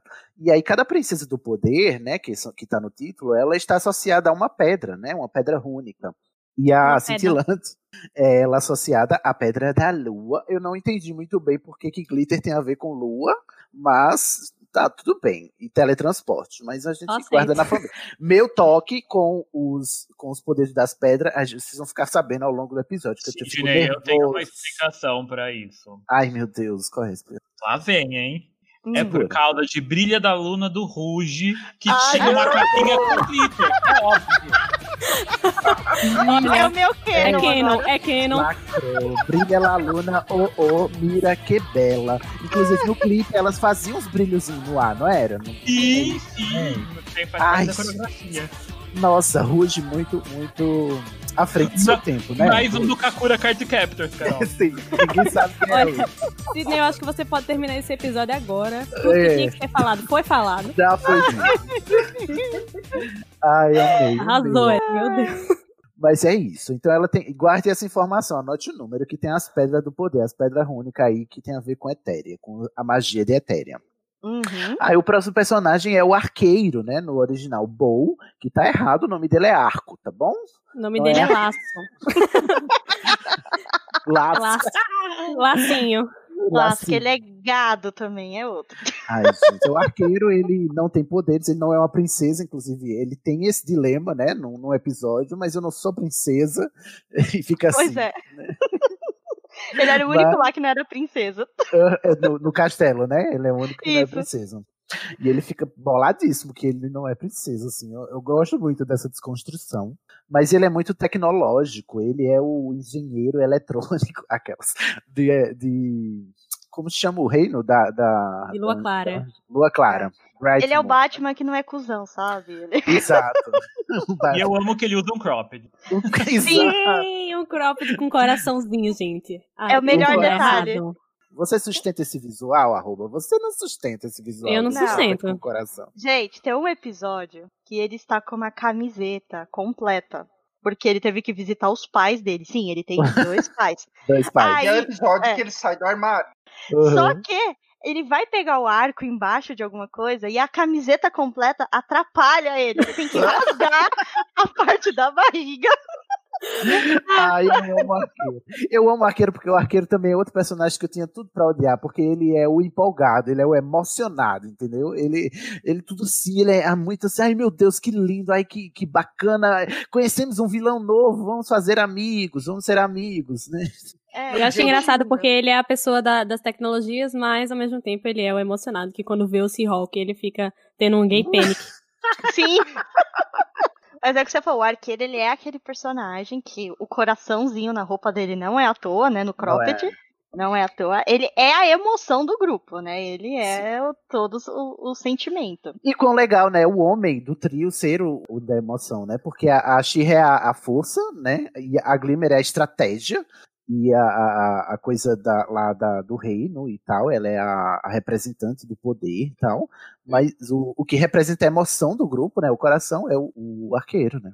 Eu não tenho certeza se alguém ali é a estratégia, porque tem um episódio na segunda temporada em que eles passam o episódio inteiro determinando como é que eles vão invadir uma fortaleza pra decidir quem improvisa é a melhor escolha. Bom, estratégia eu não disse que era boa, né? É. É verdade. E o quão legal é ter um trio que são duas meninas e não ao contrário, né? Onde geralmente eram dois caras e tinha a cota mulher ali. Não, e o, e o cara não é o protagonista, né? É, exatamente. Não, porque se você for ver, a Cintilante e a Dora, elas dividem o protagonismo. Sim, Tem sim, hora, né? Ela não é, não, uma não é sidekick da outra, né? Mas o arqueiro é o sidekick das duas, né? Ele Exato. Eu É amo que louco. quando elas brigam, ele fica meio é, filho que os pais estão Ele fica brigando. mal. Ai, gente, eu amo o arqueiro. O arqueiro é tudo em minha vida. Mas eu só não amo ele mais porque eu amo outra pessoa que vem adiante, que vem a seguir. Ai, agora vem o amor do Cid. É a melhor pessoa. Gente, os cavalos são as melhores pessoas. Eu, eu sempre achei, sempre. E Com as suas asas de arco-íris. asas, você tem que gente, My Little Pony. Cabelos Ai, esvoaçantes. e uma dicção, menino, de invejar. Ele tem voz de locutor, ventania, né? Que em inglês Swift é Wind. o Swift Swift Wind. Wind. É o né? cavalo da Taylor Swift. É, que no português tá errado, não devia ser ventania, de- devia ser leve brisa. É, é Né? um negócio mais suave, né? Mas eu acho que Ventania não. Combina muito bem com a personalidade Sim. dele. Ai, sim, eu amo o cavalo socialista, que vai re- revolucionar, vai libertar todos os cavalos de seus estábulos. E eu gosto que ele passou de um mero acessório na She original, porque ele era só o- a montaria, né, do herói, da heroína, no caso, né? Porque ele fazia também um paralelo com o Pacato, né? Que era o- a montaria do He-Man, né? Que era um tigre lá, porque ele é muito macho, ele não pode ter um cavalo, ele tem que ter um tigre que se transforma. Uma curiosidade é Pois que, é. O, que o arqueiro no desenho original também tinha um cavalo que chamava Arrow. Ai, que Nossa, linda! Boa and. Arrow. Não, e o pessoal que assistiu dublado tem um pequeno tique, porque antes dele se transformar, antes dele tomar esse banho de purpurina, Aham. o arqueiro chama ele de floco de neve. Flock de neve, Pois exatamente. é, a tradução, quando chamam ele de cavalinho, em inglês, né? Aqui, Horse. na tradução, ficou floco de neve. Eles falam, não, era cavalo. De, de onde que tiraram que o pessoal sabe o nome do cavalo? Num cavalo aleatório, que era, Pois ele é. era um cavalo aleatório, né?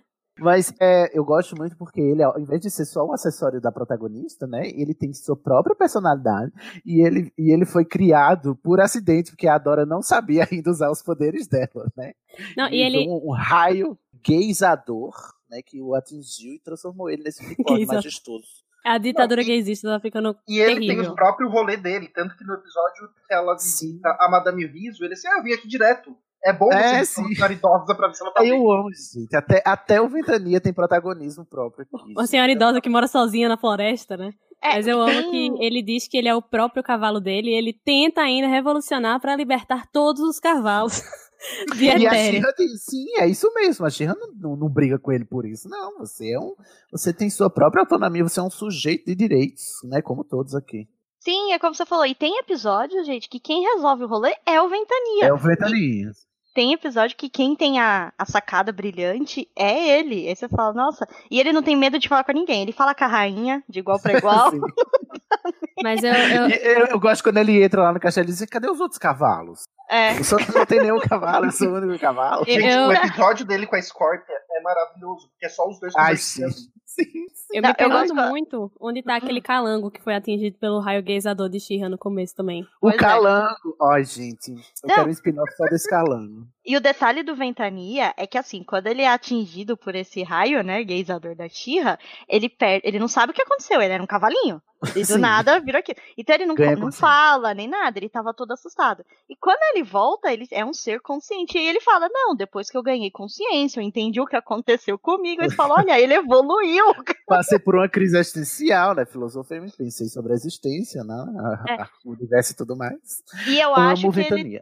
Eu acho que ele tava super certo no episódio que ele reclamou que tem a mesa lá do quartel-general, que toda princesa tem uma cadeira fixa com a pedrinha que representa ela e tudo mais.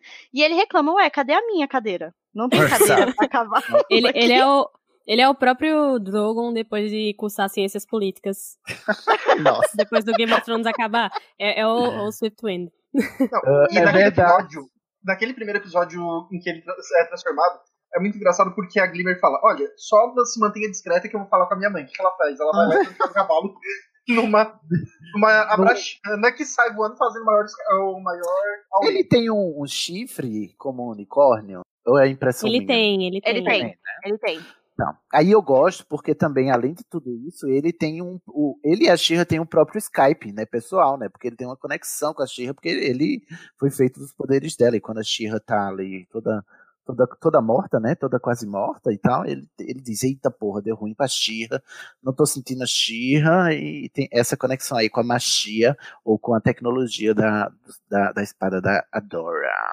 Isso, é muito fofinho. Eles têm essa, essa ligação junto. Próximo personagem é a Rainha Angela, que tá tudo bem, o nome dela tá ok, né? até porque não foi traduzido Não mesmo, né? Porque como é Uhum. Mas se eu fosse traduzir o nome dela, como ela é a princesa que tem asas, ela seria a rainha alada. Ó. Alada. Alada. Ou, ou alada. Ou, pra enfeitar mais, porque os nomes têm sempre um, um sufixo no final, né? Ela seria Aladina. Nossa, ainda bem que não foi você, amigo, que traduziu. É, não, o Angela eu prefiro.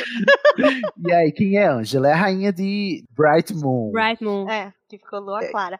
E Mãe tem um da detalhe brilhosa. É, tem um detalhe importante da Rainha Ângela, como em outras obras, que ela é a mãe imortal da cintilante. O que é irônico, porque ela morre, não é mesmo? Pois é, eu acho Gente, engraçado. A cena em que é porque a Angela, ela sempre é só aquela pessoa que tá lá dando ordens. Só que é reconfortante saber que ela tá lá porque ela tá organizando as coisas. Quando ela se sacrifica, é aterrorizante, tipo, porque é um personagem que ela tá sempre ali, mas de repente ela tem uma carga gigante na tela que é Uhum. Isso é pra você valorizar aquela pessoa que faz planilha, tá? Exatamente. Por favor. Tem sabe ela, aquela pessoa que você fica, ai, sabe o chato, controlador, sabe? Ai, meu Deus, fica enchendo o saco. Ai, vai ter episódio hoje, não vai, sabe? Coisa assim do gênero, gente.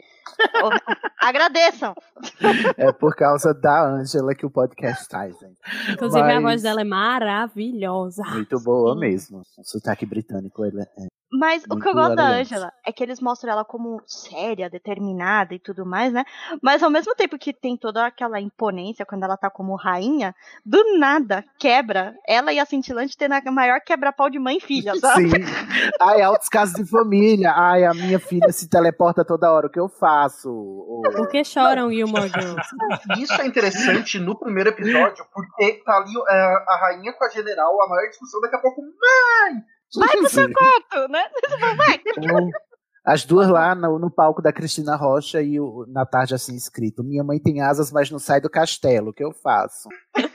Rory e Lorelai são vocês? Ai, é, verdade, um pouco. Eu já ia bem que a- pedir pra alguém fazer esse meme, essa montagem, mas eu lembrei que isso eu teria que ser eu que fazer. Por favor, Ed. Mas se bem que a, a, a, cintilante ela não é tão Chernobyl quanto a Rory, né? Vamos combinar. Olha. Ah, é outra coisa que a gente esqueceu de falar da cintilante, né? Que a, a rainha Ângela, como ela é a rainha, ela tem a conexão com o cristal da lua, Cla- de Lua Clara, né? Com a pedra Uhum. rúnica. Então o poder total tá com ela. A cintilante tem que se recarregar pra usar É. o poder. Porque Ela, ela, ela só pega um bigu. Ela pega É um tipo bigu ali iPhone, né? Não consegue passar um dia sem recarregar a cintilante. a porta. Antes da Angela morrer, que é quando a Angela morre, né? Ela fica, ela vira a dona da pedra, né? Da lua. Ela Isso, mesma, aí- né? Aí ela Isso mesmo. Isso Para é algo que eu acho estranho, porque quando eles descrevem o que acontece com a pessoa que é, desligar o portal, é que a pessoa vai ficar aprisionada nesse limbo entre mundos. Então, eu acho estranho justamente quando o Eternia, foi pro universo normal, ela não ter sido libertada. Ah, não sei, né? É, é, eu tenho um, um mixed feelings sobre essa temporada, mas eu digo quando a gente chegar lá. Eu sinceramente espero que na série do He-Man ela apareça assim. Como quem nada. Como quem não quer nada. Assim, Seria cheguei legal. nesse planeta do nada, é tô que viva. Uma, até porque eu quero que a Rainha Ângela esteja viva por causa do próximo personagem. Que a gente Sim, é finalmente conhece ele. O rei Mika, Maika, né? Uhum. Também tá, tá ok, o nome dele tá ok, porque, né? Ou podia ser M- Mikael. Micaela. Micaela. Mikael. Ele é o, o marido da, da Angela, Angela. o pai da Glimmer, né? Mas só que é, começa a série sem saber quem ele é, a gente só vai descobrir no final, porque ele se meteu em altas confusões com a Sombria, né? E ficou perdido, a gente pensava que ele tava morto, mas ele, ele tava também lá é o. no lixão. Ele também é o pai do Jonas, irmão. Ah, não, peraí. Irmão da Marta, não, peraí. Essa aqui é outra série. Que isso? O que, você tá falando?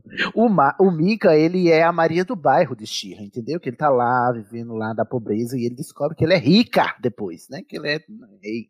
Ele é Nina do, da Avenida Brasil. É, e, do- né, Então, como a gente obrigado pela referência Zoomer. Né? Porque eu fiz uma referência milênio.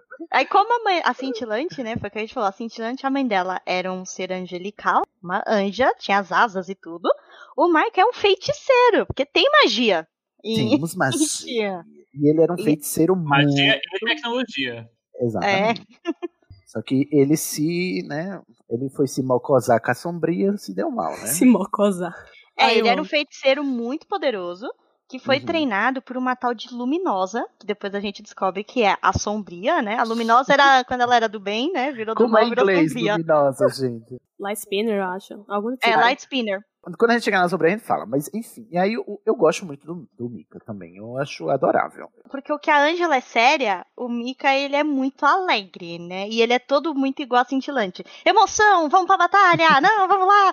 Tanto que o. Ventania, quando conhece ele, fala, nossa, você realmente é o pai da cintilante, né? Sim. E ele fala com desprezo, gente, na voz, que é tudo. É, Nossa. porque o é Ventania é mesmo o muito... pai da sua filha, né? Não, e, ele, e ele dizendo, mas esse cavalo fala. E o o Ventania boladíssimo, me respeita, caralho. Mas a melhor cena dele. A melhor cena dele é ele vestido de Xirra, de barba.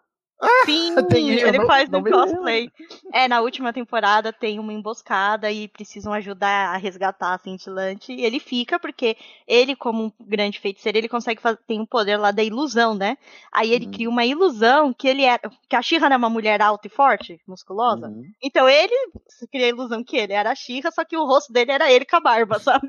Ou seja, até drag cabelo- barbada a gente tem no desenho. Até tem drags. drag barbada. Ai, Drag gente, barbada com peruca loira. Mas uma coisa que eu acho muito meio triste, né, na relação do, de Angela e, e Micah é porque ela a gente vê a primeira temporada todinha ela se culpando porque ela ordenou, né, a batalha em que ele supostamente morreu e a gente descobre que ele não tá morto e que ela morreu com essa culpa. Ah, é verdade. Ai. Não sabia, não É. descobriu, né, que o, Sim, que o grande vivo. amor dela estava vivo. E ele, quando finalmente volta, ele também se sente mal porque ele não pôde ver ela de novo, né? E ao mesmo É, tempo ele se sente, se sente inseguro porque, porque não sabe se a Glimmer vai gostar dele, né? Se a Cintilante vai gostar Eu dele. queria, eu queria muito Aham. ver esses dois no porque Não, é, a- é uma mulher de e um homem pequenininho e fortão. E a Angela, pelo menos, ela teve a chance de se despedir dele naquela, naquele mundo de realidade distorcida por causa do portal. Ai, mas era tudo Que é- uma perfeita ilusão. Que é terrível, porque ela tem que, é, porque ela tem que entender que aquilo tá errado e largar ele pra trás e salvar Uhum. a Glimmer. Ai, que tristeza. E ele é feiticeiro, tá, gente? Em, em Etéria a gente tem as princesas que tiram seus poderes. Algumas do cu, né? E as outras da pedra, das pedras Uhum. de poder, porque tem umas princesas que têm poder mesmo. E a gente não sabe, que é, a gente vai falar já já, mas tem também os feiticeiros, quem usa magia nesse mundo, que são os feiticeiros. O Maika é um deles. É, eu gosto de eu gosto de separar entre magia elemental e a magia que não é, que, que seria a magia do, do pessoal lá do, do Micah. É porque Assim, o Mike, é- hum. o pessoal do Mike, eles usam a magia do planeta, porque o planeta tem magia, Tem magia. né? e eles sabem controlar, né? Eles, eles não têm a magia pra eles, então eles têm que controlar a magia do planeta, então eles têm limitações. E eles usam umas runas, né? Uns desenhos pra fazer os feitiços, né? Isso. É um pouco parecido com o Príncipe Dragão, inclusive, né? Também. Uhum. Sim, sim. Quem assistiu sabe que tem que desenhar umas runas aí pra fazer os feitiços também lá no Príncipe Dragão. Inclusive, pro Dragão. Ai, por favor. Voltem, voltem. Pela honra de Grayskull! Pela honra de Grayskull! Pela honra de Grayskull. Próximo personagem, já que estamos na magia, é a rainha de. Como se chama o reino? Em português ficou Reino da Mágica. Reino Ai, da gente, pelo amor de Deus. Como é em inglês, Carol? Eu não lembro como é em inglês, mas não é tão ruim. Ai, gente. Ah, não, Aí- detalhe. Eu coloquei o nome dela em, em inglês, porque em português não- só traduziram ela como Rainha Mágica. Não acredito, ela não tem nome. Não. É A só Rainha Mágica. Gente, a Cristina de Grey's Anatomy não tem nome. Eu tô passado, chocado. Gente, quem dubla ela é a Cristina de Grey's Anatomy, tá? Em inglês. E fiquei passado. É, o mas reino é dela é Mistacor. Em- Mista É, Mr. Core. É muito legal, né, em inglês. Reino Uhum. da Mágica. E o nome dela é. o- Gente, a preguiça de botar no- o nome dessa, dessa personagem, né? O nome dela é Castaspela. Que, na minha tradução, o nome dela seria Conjura Feitiça.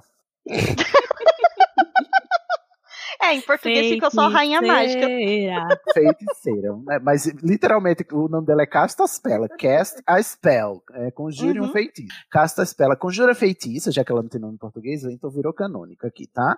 Conjuradora. Então ela é a rainha lá do, do Mistacor, né? Do reino da magia, da mágica. E era onde treinava, né? Os feiticeiros e tal. E ela é a tia da, da Cintilante. É, que ela é irmã do rei Maika, né? E é uma tia que é o estereótipo de tia, né? Aquela tia que não teve filho e aí quer mimar o sobrinho. Ai, eu amo. Mas tu comesse, mas come mais um pouquinho. É, Uma mais. Ah, eu vou fazer um suéter pra você, pros seus amigos. Sua mãe não tá te alimentando bem. É. Olha. O que é que a Angela tá fazendo o dia todo que não alimenta essa criança? Eu amo essa personagem, que ela é muito ela? assim, né? Fofinha. Ela é amorosa e muito poderosa também, é a rainha desse reino inteiro aí de, de feiticeiros, tá? Ela vai aparecer, ter aparições esporádicas, mas ela vai ser importante pro plot. E ao mesmo tempo ela é insegura, né? Porque o irmão dela era o grande, poderoso Uhum. feiticeiro, e com a morte dele ela teve que assumir o reino da, da magia, né? Então, ao mesmo tempo que a gente fala, pô, ela é poderosa, ela ainda não se acha suficientemente forte. Síndrome do impostor, né? Olha, eu Ela- entendo. Ok, então da- de conjura feitiça, vamos pra ela agora. Ai. Ai, gente, segura minha mão. Temos Segura. ela, a Catra, a felina, que é a antagonista, né, da personagem Adora, o crush. Ai, meu Deus, que O maior caso de dor de cotovelo da cultura pop atual. Gente, eu não entendo a Catra. Eu realmente não entendo a Catra. Eu só tenho um ranço dela. No final eu gosto um pouco, mas. É, mas, assim, primeiro, o que é de sumo interesse aqui, o interesse principal. É Felina tá errado, não é Felina, tá bom? O nome dela em inglês é Catra. Eu entendo que não poderíamos deixar Catra, porque todo mundo ia dizer, vai começar a putaria. Que nem toda vez tu né? fala, né? Que nem eu falo, toda vez. Então, eu entendo não manter o nome em inglês, mas em português ela deve se chamar Gatra. Gatra. Porra, eu babei meu microfone todinho. E ela é, ela é uma gatinha mesmo, literalmente. E ela é, ela era companheira da Adora lá na Horda, né? E é a, a anti-heroína, né? Do Então, Então o nome Ah, do chip vira Gatradora? Gatra Adora. Esse a chip Felina, maldito. ela é aquele amigo que todo mundo tem. Se, vo- ah, se você não tem, é porque é você. Que Eita. você gosta de fazer Ih. merda, mas leva outra pessoa pra tomar, ah, pra tomar bronca junto. É, mas o Ah. ressentimento da. Gente, me, me, me explica uma coisa que eu per... talvez eu tenha perdido. Porque o grande plot da Gatra é, é a síndrome, assim, a sensação de abandono, né? É a dor de cotovelo. É porque assim, no final fica assim, ah, eu sempre fui abandonada e por isso eu não confio em ninguém. E ela é a sad girl do, do, do rolê, e por isso ela faz os maiores absurdos. E por isso a gente tem que perdoar, porque ela só faz merda, porque ela é muito sad girl. Mas eu não entendi de onde vem essa, esse abandono que ela sente. Porque a Adora, ela sempre foi ah, abandonada, né? Mas a, a Gatra, a Gatra, eu já tô adotando, a, a Felina, ela foi abandonada quando? Eu perdi esse plot. Então, dela. é, ela sempre foi preterida pela Shadow Weaver, né? Então, Isso. ela era a melhor amiga dela, da, de Adora, mas ao mesmo tempo, a Dora era meio que a maior rival dela por sempre conseguir as coisas. E, e a é, Shadow Weaver por saber, né, que a Dora era uma pessoa especial, por assim dizer, porque ela era do da galera dos primeiros e tal, sempre teve essa preferência por Adora. Então, assim, nada que Catra fazia era suficiente, e a gente vê bastante isso naqueles episódios que tem os flashbacks, que são as duas pequenas, é, onde as duas faziam as coisas erradas, só quem tomava bronca era Catra. E, é, assim, meio que a única pessoa que ela tinha era a Dora ali, e sendo que até Entendi. essa pessoa deixou ela no fim, né? Sendo que, assim, é, a Dora chama ela. Mas eu Vamos, queria vamos sa- pra esse lugar, vamos. é, a Ela ordem tá toda errada e tal. E ela sempre. rejeita, ela faz escolhas É. muito ruins, assim. Muito Mas- ruim E ela dela. também tem muita sede de. É porque uma coisa que dá pra notar é que assim, ela tinha o futuro dela visualizado. A Dora ia subir e ela ia subir junto. Quando a Dora resolve largar tudo, ela não consegue visualizar outra coisa. Ela pega e ela vai galgar o, o que ela já tinha em mente. Só que, ao mesmo tempo, ela fica o tempo inteiro querendo destruir tudo que a Dora tá criando pra ela. Porque pra ela não. A Dora não pode ter um futuro sem ela. É, mas o problema do Ai, muito abandono. abusivo esse relacionamento. É, mas o problema maior, até que acho que o que a série quis mostrar na quinta temporada, até, né, pra encerrar a história da Felina, é que, querendo ou não, embora seja distorcido pra gente, a Felina tinha a, a, a Shadow Weaver, né, a Sombria, como uma figura materna, né? A Uhum. Sombria foi a mãe que ela conheceu, né? Ela e a Dora. Não só a Sombria, a Dora também tinha essa, essa relação, né? Essa figura materna. Era uma figura materna Entendi. com- tóxica, né? Mas era, a Sombria era uma figura materna, né? Ah, eu gosto. é, é, entendi melhor e gosto, inclusive, do comentário que é uma maternidade tóxica, né? Não, e gosto. a própria Shadow Weaver, ela fala na segunda temporada pra. Ou é na terceira? Na segunda, eu acho. Pra Felina, que assim, olha, eu nunca gostei de você porque você me lembra muito de mim mesma. Ixi. É, E ela ela fala isso. É verdade. E assim, se a gente imaginar, vamos dizer, a Adora, se a Adora morresse, dava uns 30 anos, ela ia estar igualzinha. verdade. Com certeza, com certeza. É. É, Eu não então- chipo não, tá, gente? Cancelado esse chip, ok? Embora seja um chip real. Não, eu achei corajoso o final, mas eu não acho que combina, porque vamos dizer que assim, existem alguns limites que você, hum, depois que você ultrapassa, não dá pra ver esse relacionamento em frente. Como, por exemplo, ela tentar matar a Dora, ela ter causado a morte da Sim. Angela. É muito abusivo. Agora, eu achei corajoso porque, assim, eu fiquei passado que elas se beijam na série. Eu fiquei, gente, olha só, muito ditadura gaysista mesmo. Tem um Pois é. beijo de- entre duas mulheres aqui, eu tô passado chocada. E achei Olha, corajoso, eu- mas achei complicated, né? Que o par romântico da Dora seja essa pessoa que tentou matar ela assim, né? Ah, mas eu acho que ela se Uhum. redime. Porque ela, ela desiste dela mesma pra tentar salvar a galera depois. Ela, Não, eu ela- acho que ela se redime. E eu gosto, olha, difícil a gente gostar de um arco de redenção de última hora, mas o da, o da Felina, o da Catra, foi muito legal. Mas eu não acho que porque ela se redimiu, ela merecia, o personagem, enquanto construção narrativa, é, ganhou o status de poder se- estar ali como o casal da protagonista, entendeu? O, o final romântico da protagonista. Achei Uhum. difícil, mas eu gostei da eu- redenção dela. O que eu teria entendido seria assim: acabou, tipo assim, eu vou me aliar a vocês pra acabar com essa guerra, e quando acabasse, eu- existisse uma coexistência pacífica naquele planeta entre, entre ela e o resto, mas não virar amiguinho. hum, mas Mas assim, a Dora era boiola por ela também. É, Isso fica bem claro era- durante todo é. o desenho. é, antes mesmo é. delas se estranharem, você já via que era um casalzinho, né? Gente, Casal é, Catra tóxico. dormia na cama de Adora. Igual o gato. Ai, Eu gosto do arco de redenção dela, mas é, eu não acho que os motivos dela são fortes o suficiente pra todo o ódio que ela tem da Dora no Eu começo. acho muito exagerado também. Eu acho assim, desproporcional. Querida, bote a mão na consciência. Você... Ela só Eu ganhava de você na corrida, no pique. Tipo, eu, você eu- tá eu vou acabar não com o planeta e vou destruir a realidade por causa de cotovelo. Eu acho um pouco de...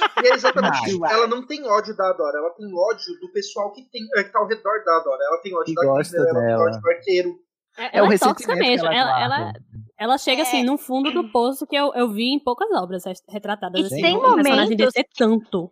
Tem a momentos que Catra eu diria. com certeza cravou 17 na urna. É, tem momentos que eu diria que a Catra não tem, a Felina ela não tem ódio da Dora, a Felina tem ódio dela mesma, sabe? Aquele ódio. Nossa, ela, sim, ela, ela, ela se se odeia. odeia demais. É, ela é um- uma personagem autodestrutiva pra Porque a caramba. hora que ela vai destruir o planeta, que ela resolve destruir o planeta inteiro, é aquela coisa, ela quer se destruir no processo, Sim, sabe? Sim, Mas ela lá, não, eu não acho se que- importa, né?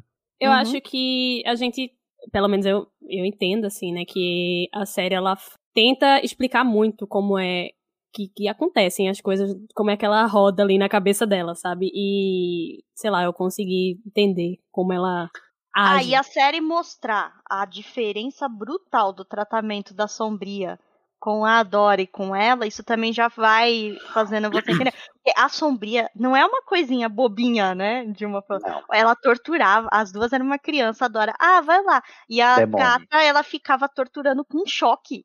Ela Gente, torturava a- uma criança com choque. A, a forma como é, Shadow Weaver usa pra, pra fugir na segunda temporada, pra mim, é, um- é um, um grande indicativo de como ela é fodida por causa desse tratamento, né? Porque Hum. ela tá ali atrás de migalha de, de afeto mesmo.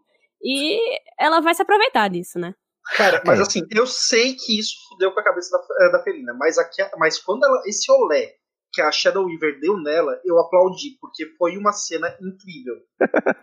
Que Não, fudeu ainda incrível, mais a mas- cabeça da Felina, né? É, mas você vê ali que ela, ela é realmente uma personagem que tá, assim, destruída, né? Emocionalmente. O emocional dela é podre. pra você ter uma ideia, eu tenho mais facilidade pra aceitar o arco de redenção da Felina, mesmo sendo de última hora, do que aceitar o arco de redenção da Sombria.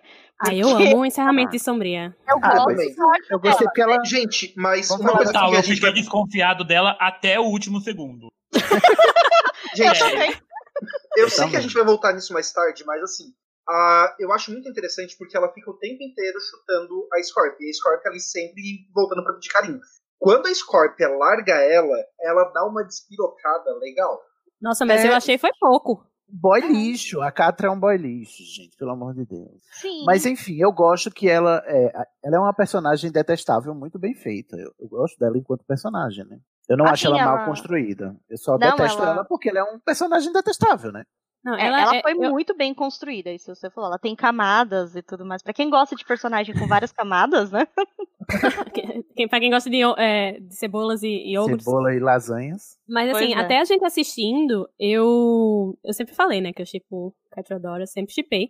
Hum. É, mas eu dizia assim, né, Sidney, ela é um lixão tóxico mesmo. Uhum. Eu não tenho essa entendo noção. isso. Eu chipo a minha protagonista com esse lixão tóxico mesmo.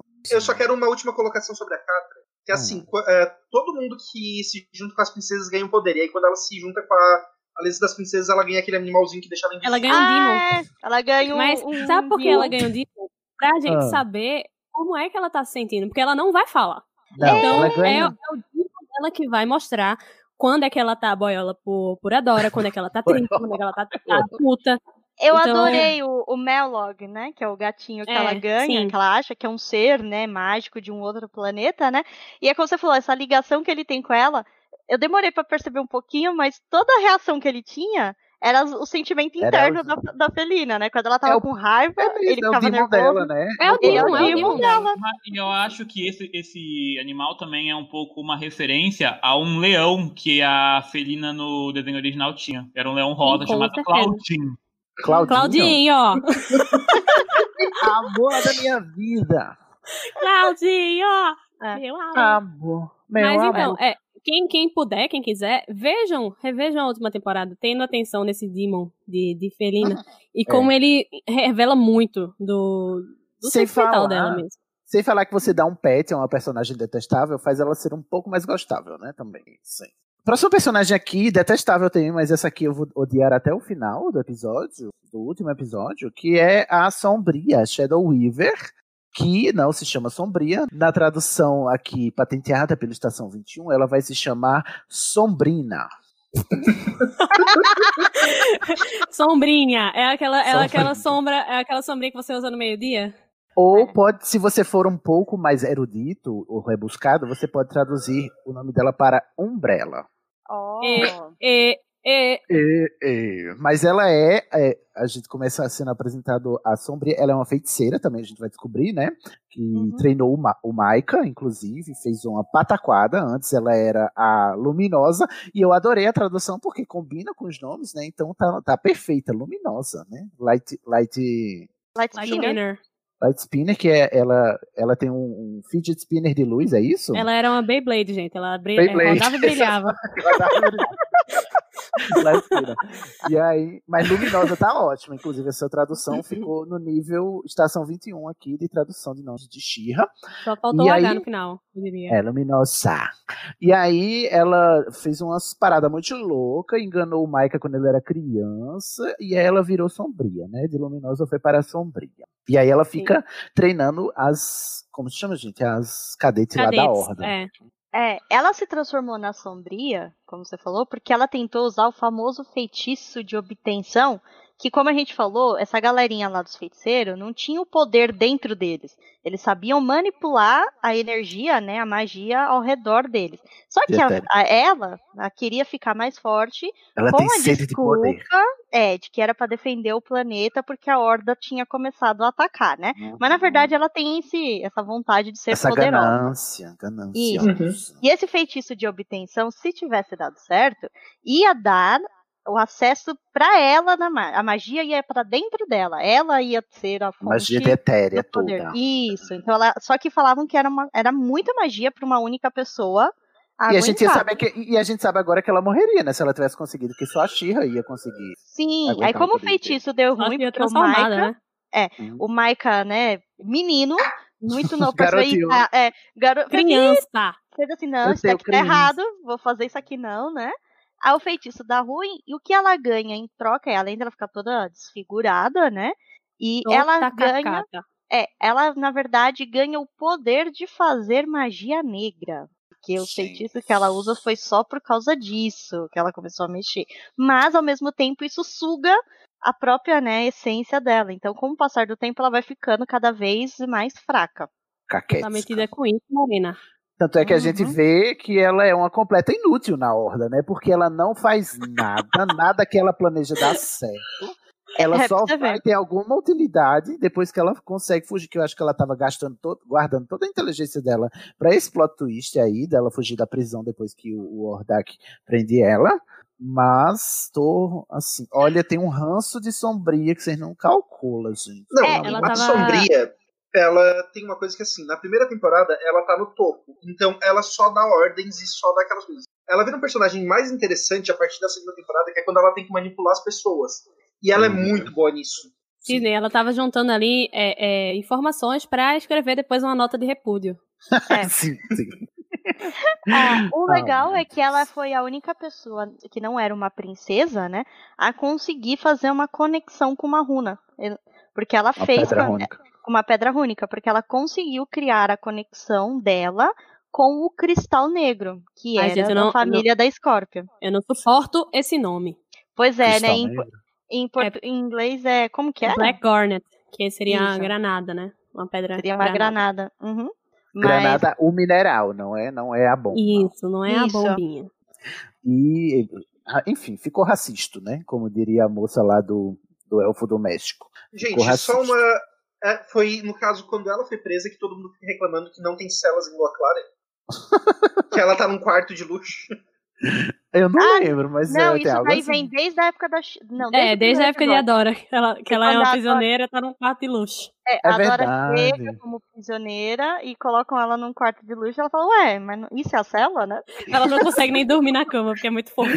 Muito fofa, exatamente. Ai, gente. Mas eu queria numa nota final sobre a Sombria, além dela ter é, fudido com a cabeça da, da Felina, né? E da Dora também, mais um pouco menos. Ela é claramente dubra, dublada em inglês pela RuPaul, gente. A voz é igual. Maravilhosa. Eu queria tanto que fosse a Dani. RuPaul, mas a voz é muito igual. Mas não é RuPaul, pelo que eu sei, né?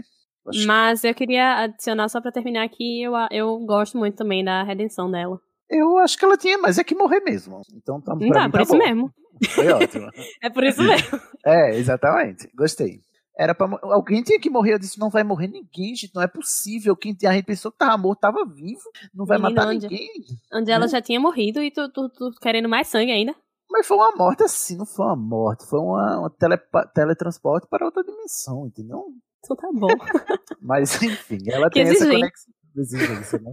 Critérios de morte. De, outra dimensão não vale, né? Vou eu vou guardar isso no, no meu HD, viu?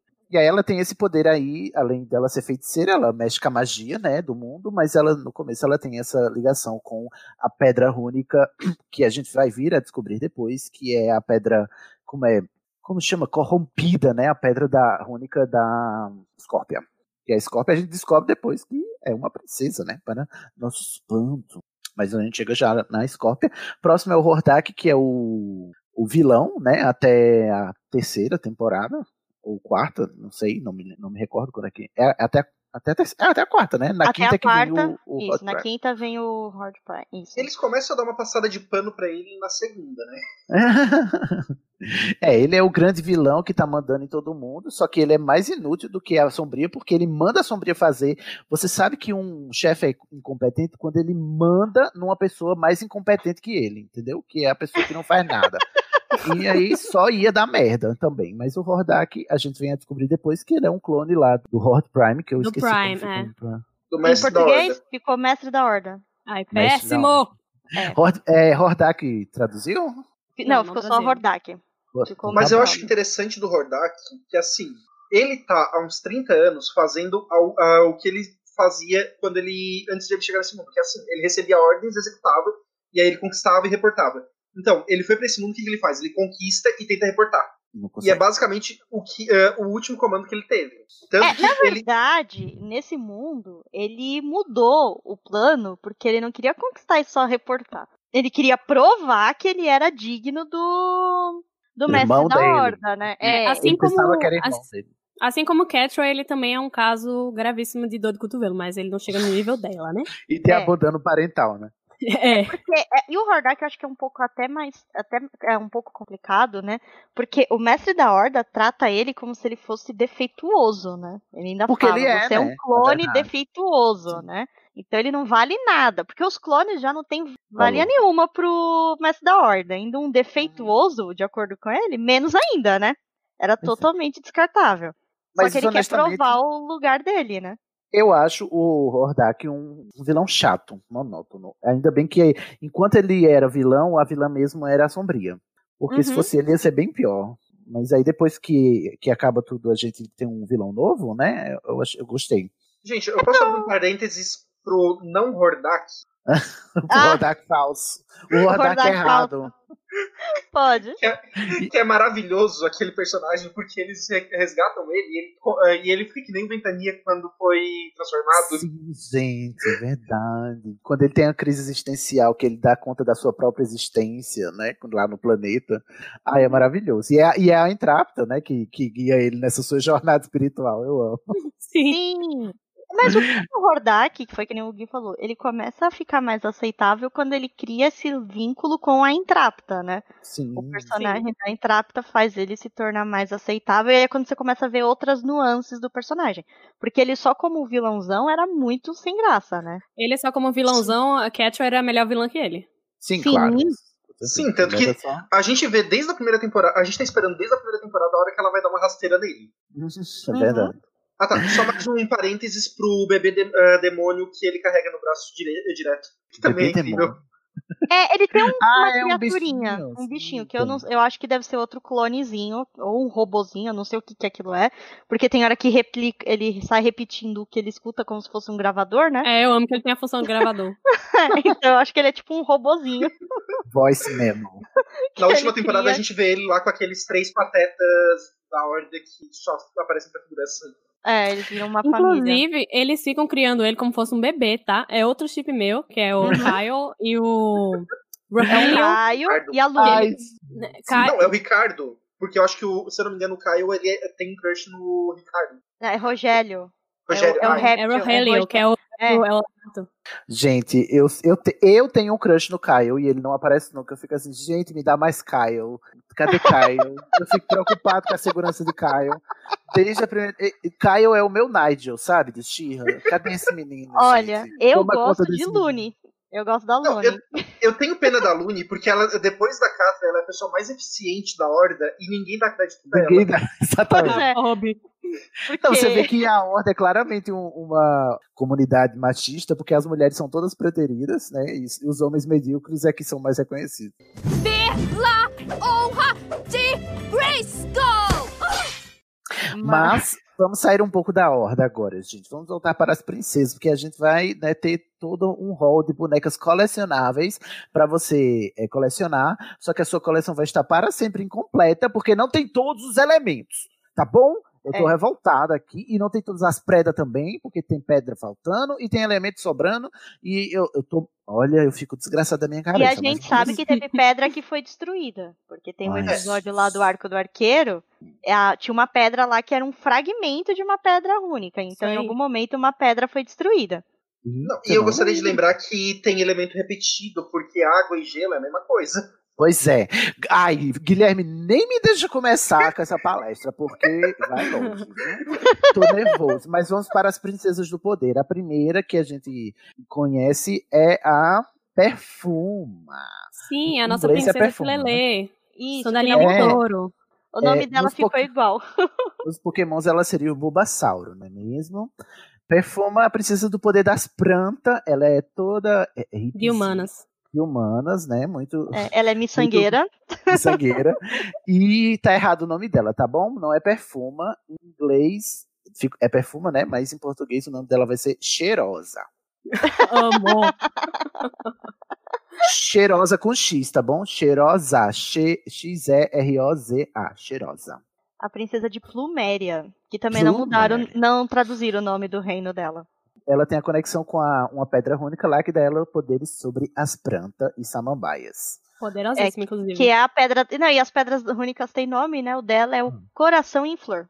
Coração em flor. Que chique. Eu imagino aquela. é- Então anote Uhum. o número aí, tá, gente? Temos duas pedras já. A três, no caso, né? Temos a pedra da lua, Temos a. Como Black ficou? Garnet. Garnet. Como- O que é o cri- cristal negro em português. Cristal negro, mas Garnet não é cristal, Garnet é granada. E temos a Coração em Flor, tá bom? Três, três, três preda do poder aí. Quatro suas preda. E a perfume ela é toda, toda assim, ai, não vamos machucar ninguém, vamos conversar, né? Vamos resolver pelo diálogo e só levando porrada.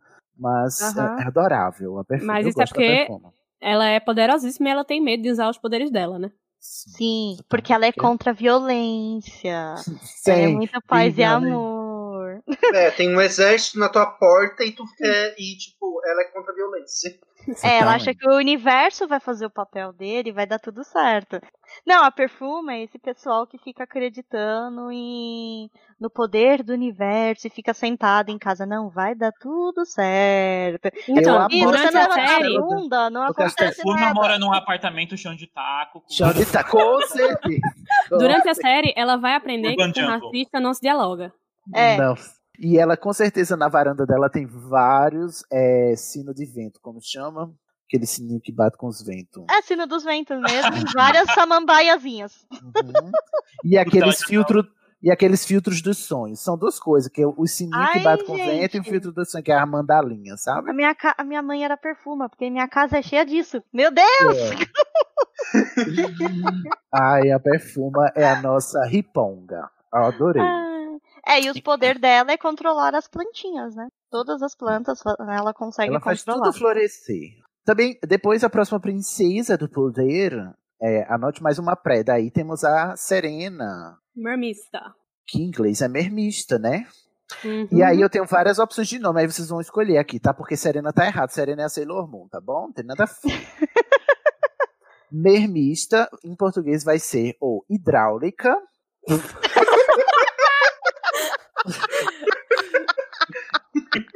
ou oceânada. Aí fica a critério dos, dos ouvintes, vocês votem, tá bom? Vai ficar esse, Gente, esse, call hidráulica. to, esse call to action aí pra vocês votarem qual o nome da, da mermista. em Eu acho português. que devia ser aguada. Ei, aguada é muito bom. Aguada, Aguada é é muito bom. Ai, bota o meme da amada agora, a mermista com a aguada. Nossa, arrasou. Aí, tipo, aguada com H no final, por favor. Guarda. E aí ela tem os poderes do mar, né? O poder da água. a- e ela tem. O, o reino dela é Salíneas. Gostei do Isso. nome, que é o nome de reino marítimo mesmo, né? De E a praia. conexão dela, a conexão dela é com, uma, com a pérola que guarda o portão do mar, né? Que é a, a Hum. pérolazinha. Ela, é, a pedra dela, além de dar os poderes pra ela, protege, né, a passagem por Salina. Salina. Poderosa. Poderosa. Atrevida, ninguém se mete mais na minha vida. E aí, gostei que é uma pérola, né? Que é uma joia do mar, não é mesmo? A pérola vem das ostras. Só que a, não se engane, ela é tão tempestuosa quanto o oceano, tá bom? A mermista, ela é impacientíssima, não tem paciência. A própria Suzana Vieira não tem paciência pra quem tá começando. E é muito irônico que o namorado dela é o Seahawk, né? Que é aquele, aquele sai hétero que não Ai, para gente, de eu não falar. consigo. Eu não consigo aceitar. Mas eu amo a mermista. É assim, se eu, eu, eu sou a Shira se eu quiser ganhar, né? Mas se eu quiser brincar só, só de verdade, de verdadeinha, eu escolho a mermista pra ser. Eu sou a mermista Maravilhoso. também, Édipo. É. Eu e Édipo. A Mermista é maravilhoso, a personalidade dela, né? Porque ela é muito sarcástica. Sim. Eu acho que de sarcasmo ela é a única princesa que todo tempo é sarcástica, né? Eu Não, dou muita risada. E tinha tudo pra s- ficar chato, saturado, cansativo. O esse "Ah", dela, sabe assim? Uhum. Tinha tudo pra ficar sem graça e não fica. Eu adoro. Eu acho que eu acho, eu acho que fizeram ela um pouco pra hum, meio que ilustrar a geração ZY, sei lá, das quantas. Ih! Tipo assim. Não, É não. relação- Arrastei é problemático. Olha, é tarista, Édipo. né? Não- Eu adoro um quieto. episódio que ela não, fala não, que ela não, colocou- eu, eu, eu, eu quis dizer a, a mais a, os mais novos mesmo, viu? Tipo. Os Zoomers? É o Z. É, a geração internet, assim, sabe? Que não tá dando ligando pras coisas tanto, etc. Tô me, tô me sentindo aqui. Called out. Eu gosto dela porque ela, é o- é to- ela- ela e a Perfuma são completos opostos, né? Porque uma é, é, é animada demais e a outra é sarcástica demais, né? O que é Inclusive- irônico, né? Porque elas seriam um casal, já que a água rega as plantas. Exatamente. Inclusive é um chip que eu, eu roubei de Lorena. Beijo pra Lorena. que é justamente Mermista e Perfuma, que é. O nome do chip é, fe- é perfumista, né? Olha aí, gente. Perfeito. Eu acho que tem tudo a ver que ela pode, a, a pode deixar a perfuma molhada, sabe, gente? Olha! Ah, Olha! Já te perdoei, Edipo. Já te perdoei. Aê! Aê. Acabei de Guilherme, perdoar. Guilherme. Recupera, Não, eu Guilherme. ia dizer, é porque eu adoro um episódio e ela fala que ela tocou fogo num barco e aí o capitão, o Falcão do Mar olha pra ela impressionado e ela assim, ah, eu queria saber como era. Ah, sim. Sim. Aí ele, ai, meu Ah, orgulho. E o legal é que a, Se- a Serena, né, em- além do poder das águas, ela também pode se transformar em, em sereia, né? Porque Ah. ela, em terra, ela é uma, uma humana normal, né? E quando ela está no mar, ela- as pernas dela se transformam numa cauda de sereia. H2O, meninas sereias. H2O. Como é que estamos parando? É, amei. Vamos para a próxima princesa. Que, olha, gente, agora o meu toque vai, vai apitar. Por quê? Agora, é, tem- temos princesas do poder, as princesas têm umas pedras. As pedras referenciam os elementos, mas já tem uma pedra ali preta que não é de elemento nenhum. E depois a pedra vai ser do raio, eu fico ué. E temos a pedra da lua que dá poderes de glitter, né? Então já temos, mas aí anote aí, temos a pedra do mar, a pedra das plantas, a pedra da lua e a pedra do, a pedra do mal. Aí agora temos uma princesa também do poder que não tem pedra. Eu fico, eu fico desgraçado da minha cabeça, porque como é que ela é uma princesa do poder e não tem pedra? Mas eu perdoo porque ela é ela. Ela é ela, ela mesma. Pode entrar, entrar e entrar. Tá. Ah, princesa maravilhosa de Drill. Eu Né? adoro a Intrápida. Aí eu amo a Ah. Entrapta também, gente. Eu é amo Entrapta. espiritual. O episódio de apresentação dela é muito maravilhoso. Você só viu princesa fofinha, né? Sabe? Essas coisas Uhum. cheia de tipo, poder, que nem você falou. Aí quando chega na entrada, ela é o exemplo do cientista maluco. Sim. Não é o que você espera Uma de uma zona, o princesa. castelo dela todo caindo aos pedaços, ela tem uns robozinhos dela. O poder dela é ser muito inteligente na internet, entendeu? Ela é hacker. Hacker, aqui, É. hacker. hacker aqui. A Entrapta, ela é um gênio, né? Só que ela não sabe lidar com os seres humanos. O, Uhum. o, lá- o foco dela é robôs. Tanto que ela só tem, acho que. É, ela só tem dois empregados. Dois não, três empregados, né? Humanos. e o resto é tudo robô, porque ela falou Robô. que era muito fácil ter robô. Ela tinha robô pra passar pano, robô pra isso. É mais robô fácil lidar mordomo. com robôs do que Era com mais E eu fácil amo lidar. que o trabalho dos empregados dela é fazer, cozinhar comidinhas em tamanhos miniatura. pequenos, porque ela gosta. E providenciar bebidas gaseificadas. Gás eficaz. Mas vocês não acham que às vezes a Intrápida parece um pouco do espectro autista? Então, no meu headcanon ela está. Não, É. eu acho que ela é feita de propósito. né, com Assim. traços do autismo. Porque é como você falou, ela, pra, pra nós ela foi feita de propósito dentro do, espe do espectro pra representar. E daí é bom porque a gente falou no começo que não é só diversidade étnica nem de corpos, também é diversidade, neurodiversidade a gente tem em Tia, entendeu?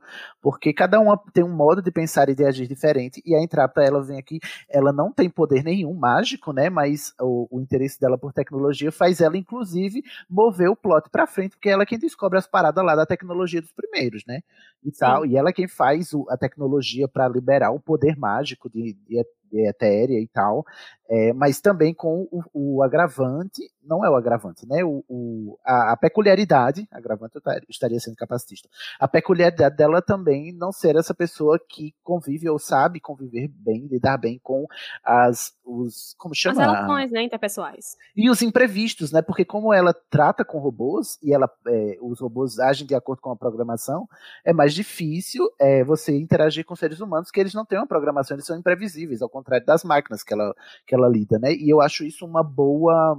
É, eu não sei se é uma boa. Eu acho uma boa porque eu não estou no espectro, né? Não sei dizer, mas eu acho isso uma boa é, alegoria para o espectro do, do autismo. né? É Esse fato de Sim, e, dela e- ter o hiperfoco dela lá e ela tá de boa. E ela é boa no que faz, isso não a impede de ser uma princesa.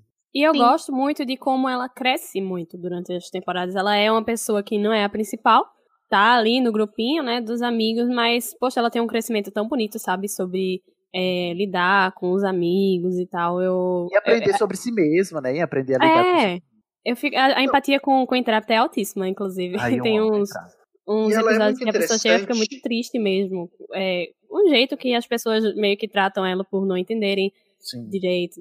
Enfim, é, é maravilhosa, perfeita. Eu acho que o pessoal ainda às vezes é até mais maldoso o tratamento com ela, sabe? Até ela criar. ah, Tanto que o vínculo mesmo forte dela de amizade vai acontecer com a Scorpia, né? Porque também era outra princesa que não se sentia uma princesa por Aceita. ser diferente, né? Por não ser, né? Então eu gosto muito, principalmente desse arco Intrapta e Scorpia, como eles trabalham, né? A aceitação das duas. Se não tivesse Intrapta, estávamos todos mortos, né? Na, na última temporada, todo mundo Então, merecia. Eu só que, é, porque tem muita gente que tem raiva da Entrapta por causa desse fato de ela ficar mudando de lado. Estão errados. E, gente, Não assim, quero. eh, vamos colocar que a Entrapta, ela tem a bolha dela de tecnologia. Eh, Ela não tá jogando de um lado ou do outro. Ela seria um neutral good porque ela não... Como é que eu vou dizer?Ela não Ela é tá neutra, fazendo por neutra. mal, ela tá fazendo pela ciência. Ela- É, e no- é o alinhamento ela- dela é neutra, neutra. É, porque ela, é, ela, é, ela age pelo próprio interesse de saciar a sua curiosidade. Então, onde ela vê que ela pode dar vazão ao seu interesse por tecnologia, ela vai e ela não. Tanto, e tanto é que quando ela descobre, assim como a Dora, a gente não falou da Dora, quando ela descobre É. que o que ela estava fazendo estava servindo para um negócio ruim, ela vira de lado, entendeu? Depois. É, Ela- vamos, calma aí, Sidney. Não é exatamente assim. Não, é, tipo assim, é porque a gente vê ela ultrapassando muitos limites durante a série. A gente descobre que um limite que ela não ultrapassa é um portal que derrete o universo. Então, mas por isso que eu tô falando, ela chegou no limite dela e depois você vê, principalmente na quinta temporada, todo o trabalho dela de falar que ela queria saber lidar com as pessoas, né? E que ela se sente mal porque ela demorou pra entender Uhum. que o, o que ela estava fazendo prejudicava outras vidas. Que ela só Isso. conseguia focar na ciência, né? E que quando ela percebeu, ela estava se esforçando pra remediar isso e nunca mais cometer esse erro de novo, né? Inclusive, o- a amizade dela com o Scorpio é tudo. Ai, é muito bem. Que Scorpia Então, também é assim, outra, né, gente? Que foi criada pela Horda, né? Ela também era do outro lado e a gente ama a Scorpia, né? É, bom, mas encerrando aqui a Entrapta, os- ela não tem poderes mágicos, mas ela é super inteligente, tem umas cabelas né, que se mexe, faz as coisas pra ela, que eu queria, né, que, faz tudo, Tudo e ela pra tem mim. a, A e força da a mulher tá Emily, no né? cabelo, já dizia. É a moldura do rosto, né, amiga? e ela tem a Emily, né, a robozinha que Sim. ela criou de estimação. Eu amo Emily. Ai. Próxima princesa. Aí você fica assim, não tem pedra, tá bom? O checklist essa- parou, não tem pedra. Mas a próxima tem pedra, aí começou, meu, de novo, voltou meu top. Porque a próxima princesa é a Gélida. Fiquei passada que Gélida é a tradução da Frosta, né, em Uhum. inglês. Eu acho a Gélida ok. Mas a, a- vamos ao que interessa, né? A tradução do nome dela não é Gélida, embora eu tenha gostado, mas pra mim o nome dela é Glacialza. Glaciosa? Glacialza. Ah, Glacialza. Isso. Let it go, let it go. Let it go. Ou Frozen, né? A boneca da Frozen. Froza. Deixa, deixa a Froza.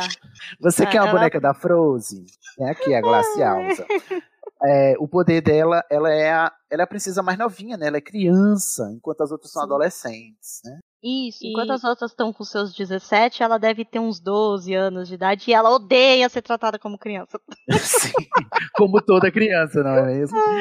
Mas e ela, é age que nem a brava. criança muito demais, né? Hum. E ela tem essa necessidade de não ser café com leite, como, como, diz, Ai, como eu se diz amo. aqui. Eu amo Eu a Frosta. preciso dizer que eu adoro o episódio em que a Spinnerella e o Maika adotam ela. Sim. Sim. Que o, Ma- e o Michael fica tratando ela como se fosse a filha dele, né? E tal. E ela diz, ah, É, ele quer Ele tratar ela como como uma criança. criança, como ele tratava a filha quando ele. E é- ele fica treinando como ele vai tratar a Glimmer, né? Treinando com a Frosta. E a Frosta diz: Querido, tô, bote a mão na consciência. Você só vai. Eu sou uma rainha do meu reino. Aham, exatamente, me respeite. Aí o poder dela é do gelo, que, como o Guilherme muito sabiamente falou, é uma redundância, porque a água é. Porque gelo é água congelada, tá bom? E aí não faz sentido ter o poder do gelo, a gente tem o poder da água e não tem o poder do fogo, que não vai ter princesa do fogo. Eu já vou adiantando aqui que não vai ter princesa do fogo. Mas a gente Uhum. comenta isso depois. E aí eu fico também pensando que a injustiça, enfim, a hipocrisia, não é mesmo? Por quê?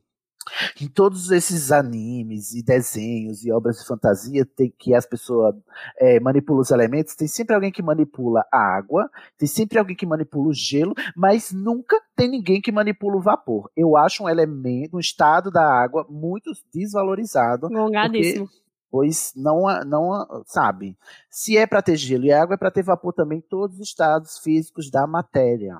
E olha, se Olha, tivesse vapor, não precisava. é, se, se tivesse vapor, não precisava nem ter o fogo, porque o vapor queima também, viu? Não precisava nem ter a princesa do fogo. Ou seja, três princesas aí dá conta de três elementos. Mas a Frosta, ela tem o, o baile lá de inverno dela, é onde, os, onde eu fico apavorado nesse episódio, ai meu Deus.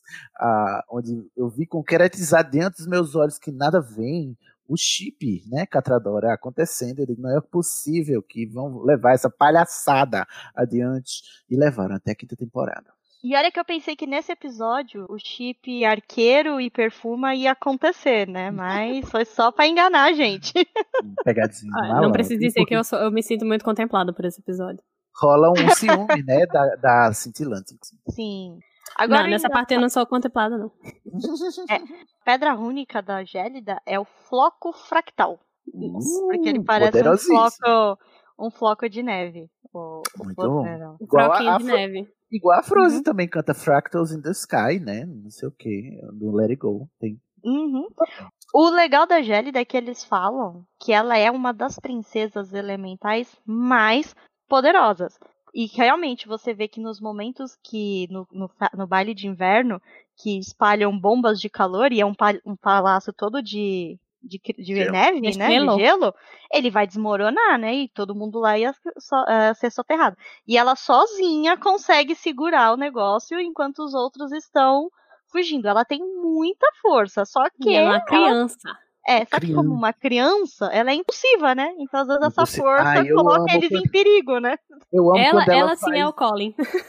o Eu amo quando ela faz punhos de gelo, assim, os punhos gigantes assim de gelo, pra, pra dar murro nas pessoas. Eu digo, querida, você tem poderes de gelo.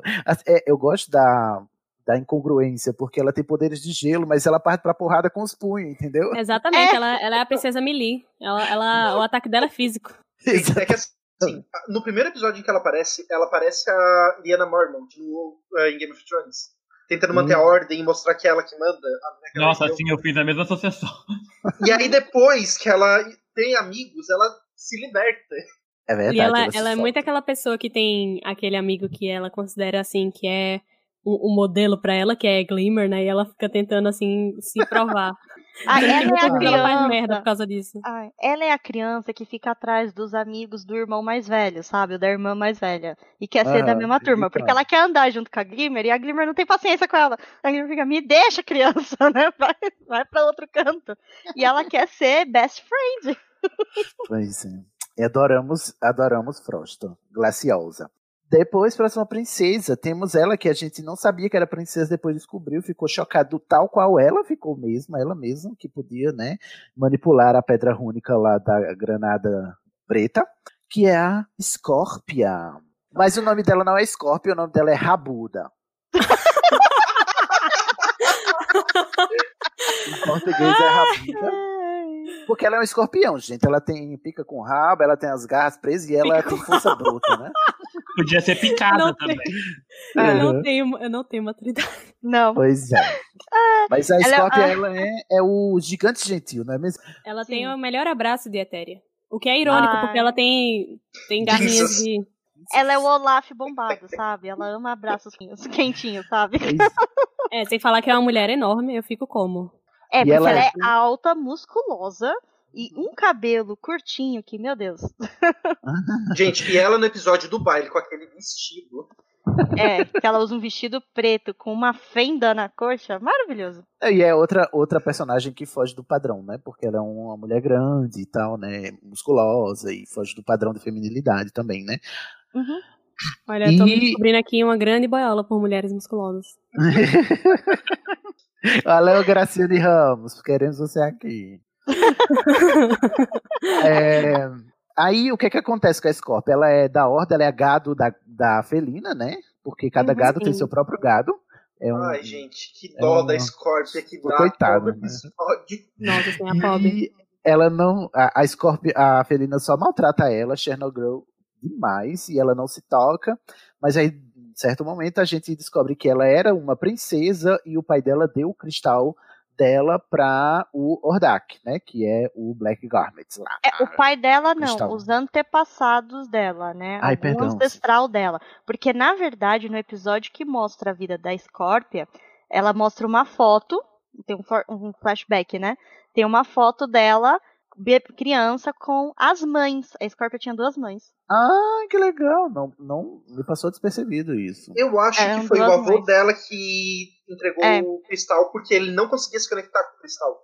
Hum, Não, ele conseguia. É que o Hordak, quando caiu lá, porque a, a Zona do Medo era o reino do- da família da Scorpio. Ah, Só que tá bom. quando o Hordak a invadiu, ele chegou lá. Foi lá que ele invadiu o primeiro lugar. Aí, como barganha para não serem destruídos, eles trocaram o cristal. Eles deram o cristal pro, pro Hordak em troca da segurança, tipo, deles lá, né? Pra eles não serem, o, o reino todo ser destruído, né? Tanto que a Scorpio não, não, ela não teve a linhagem é, extinta, né? Ela continuou, só que ela foi treinada como uma soldado comum da, da Horda. O que eu acho interessante, porque assim, o Hordak chegou em Etéria com uma nave. Quando a gente vê o poder da Scorpia, era pra pessoa que tava com o cristal ter destruído aquilo inteiro. Bom, Ela é muito poderosa.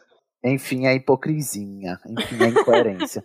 É, mas é, e aí o cristal, o cristal granada preto, né? Que ficou. Como é?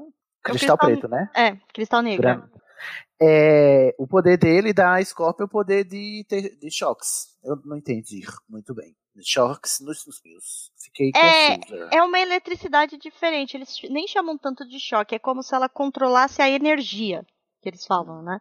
Muito Mas real- é porque ela tem um momento que ela consegue usar aquilo não pra dar choque, porque ela às vezes usa aquela energia como algo físico, como se fosse uma arma, assim, um Um chicote. Hadouken. É, então ela consegue, é, ela consegue usar aquilo meio como um chicote, então às vezes ela consegue só atingir a pessoa, mas a pessoa não leva um choque, né?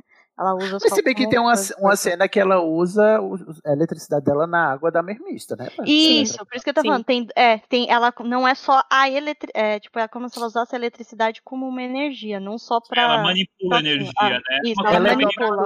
Sobradora de raio, né? Em Avatar É. ela seria uma sobradora de raio. É um poder eletrizante, não é mesmo? Uhum, então, é. Aí ela pode usar Ai, tanto cara. pra dar choque como não, que nem tem uma hora que ela destrói, que ela consegue derrubar uma parede, sabe? Atinge aquilo e cai uma parede Assim, mas inteira. ela não precisa, né, disso pra derrubar uma parede. Pois é. Porque, é, inclusive, sem ter poder nenhum, ela é a única pessoa que se iguala à força física da Shira, porque ela dá uma surra na Shira transformada. O poder dela é normal, a força é. normal dela tá Porque de igual chora, pra Shira. igual. Cadê café da teus manhã cabelos dela é- agora? É, o ca- o café da manhã dela é, é omelete de whey. Ai, credo, que nojo. Ai. Bom, próxima princesa. Agora, meu toque truano agora. Próxima princesa também não tem cristal, mas tem poderes, eu não entendi. E não é de elemento, também não entendi. É a Netossa. Uhum, que ela Netossa. faz, adivinha? Rede. Ela joga redes. Nossa, mas, então, mas em português o nome dela não é Netossa, tá bom? O nome dela é Redina. Ah, boa, boa. boa, porque vai fazer sentido com a piada.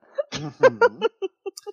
Ela é uma princesa lá da, rebel, da rebelião e o poder dela é fazer redes. É, Mas olha, pra, pra combinar com os, os memes de Fafá de Belém, dá pra, dá pra chamar ela de laçada Laçada. Laçada, Olha, olha gostei. só. Gostei. com H no final. Mas Eu é só gosto- isso. Eu gosto que a Netossa, assim, é a estrategista. Quando a gente finalmente conhece Sim. ela, né? Ela é Uhum. muito estrategista. Ela O é como estratégia. é, ela que conhece as a- os pontos fracos de todas as, as princesas. Todas as outras inclusive- pessoas. Inclusive A maioria Dora. É, inclusive dela. Mas- E, não, e, e ela que fala, né, que a Dora tem inveja do cabelo da Xirra. Ai, gente, é muito bom. E ela sabe o, o- É engraçado, né? Que ela sabe tanto isso que a gente não. é, fica muito massa quando ela fala justamente do ponto fraco da esposa dela, né? Que ela usa aquilo. É, Uhum. morrendo de dor no coração, mas, né? E É. ela sabe também o próprio ponto fraco, Gente. que é a esposa dela, né? Ela também tem uma Uhum. autoconsciência. né? Sim. Aí é o casal mais em fofinho da ela- série.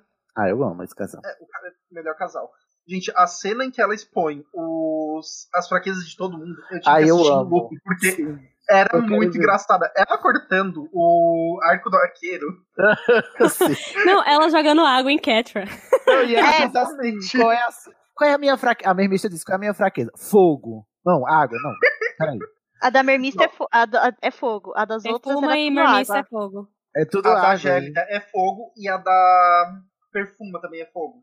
É, tipo assim, é, não, você não vai adivinhar a minha. Ah, você tem poder de água, sua fraqueza é fogo. Aí a Frosta vem e diz, e o meu? Meu Querido, seu, seu poder é gelo, sua fraqueza é fogo. E a, a, a perfuma, ah, e o seu também é fogo, tá? Porque vai queimar todas as suas plantas. Não, a, a fraqueza da perfuma é que ela não sabe. É que, ela ela, tem tem medo dos medo, poderes é, dela. que ela tem medo dos poderes dela. É, mas ela termina dizendo, É. e também fogo. E também fogo, é. E E aí aí chega a depois vem a Glimmer, toda- que ela assim, ah, você trava sobre pressão, sobre pressão e não tem autoconfiança em alguma coisa. Aí É. ela fica, gente, isso é muito específico pra, ah, pra comparar com fogo. Aham. aí, aí Catra quer dar uma de gostosa depois, aí ela simplesmente pega um. Dá uma um- xeringada na é, cara dela. um borrifador, dá uma xeringada de água na cara dela e prende ela no rede. Pô, Ou seja, a, fra- a Não, fraqueza gente. da Felina é água, né? E redes. Não, gente, e a Intrapta, que ela só pega um hardware ali, eh, joga pra não sei onde. Ela só ela- pra tecnologia. trás. é, tecnologia. Eu Ah, amo. eu amo. É muito legal essa cena. Netossa, fica aí, Redina. Ah, mas o poder dela, Cid, é que nem você falou, ela dá pra explicar que às vezes essas redes que ela cria é com alguma espécie de tecnologia, né? O dela ainda tem explicação, não tem pedra Hum. única, né? Agora o da esposa dela não tem, não. Agora, que eu fico assim, por que, roteiristas? Por que vocês fizeram uma pedra do, da água, uma pedra das plantas, e não fizeram a pedra do vento e me botaram a Spinnerella com o poder do vento, a princesa do poder do vento, sem pedra nenhuma. Eu fico desgraçado da minha cabeça toda vez que a Spinnerella entra, porque eu digo, você tinha que ter uma pedra. Querida, Olha. está errado. Pra mim é mais um caso de lésbica sendo apagada. Aquelas. É, a gente não mencionou, mas a, a Netosa, né, é casada com uma Spinnerella, que não é Spinnerella, não, tá bom? Vamos aqui para a tradução original. O nome dela é Furacona. Furacona. Roda, Que ela- roda. Roda, roda. O poder dela é os ventinhos lá, os furacãozinhos, igual o poder do Saci Pererê. E o que Ela a. Netossa, é, e o que a Netossa, ela é muito enérgica, né? Ela tem uma personalidade mais forte, assim, né? A Spinnerella é toda calma, né? É tipo o, é, é tipo em Avatar o que você esperava dos monges do ar, né? Ela é calma, paciente, e a Netossa é toda belicosa, né? Não, vamos pra guerra, vamos brigar. Só que assim, aí você fala, ah, que casal mais doido, mas juntas, elas fazem todo sentido. Até quando estão Sim. lutando, porque elas Claro. têm A dinâmica delas é maravilhosa. Não, gente, e elas são o casal perfeito, o, o chip perfeito, porque uma faz a rede e a outra balança, entendeu? Nossa senhora. É maravilhoso.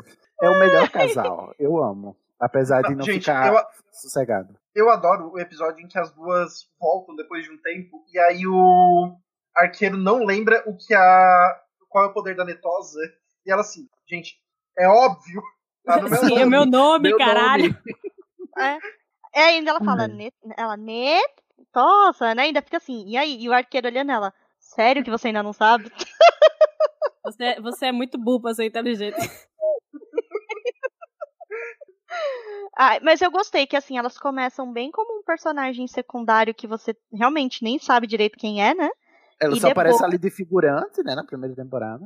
É, e depois, na quinta temporada, elas brilham, né? Principalmente a Netosa, né? Ah, não, Você- quem brilha é a, Cele- é a. É a brilhosa. é a brilhosa. Mas eu- na quinta temporada já tava só aquele gif da, da menina apontando o relógio assim, porque onde, quando? Quando é que elas vão ter Sim, desenvolvimento, cadê? né?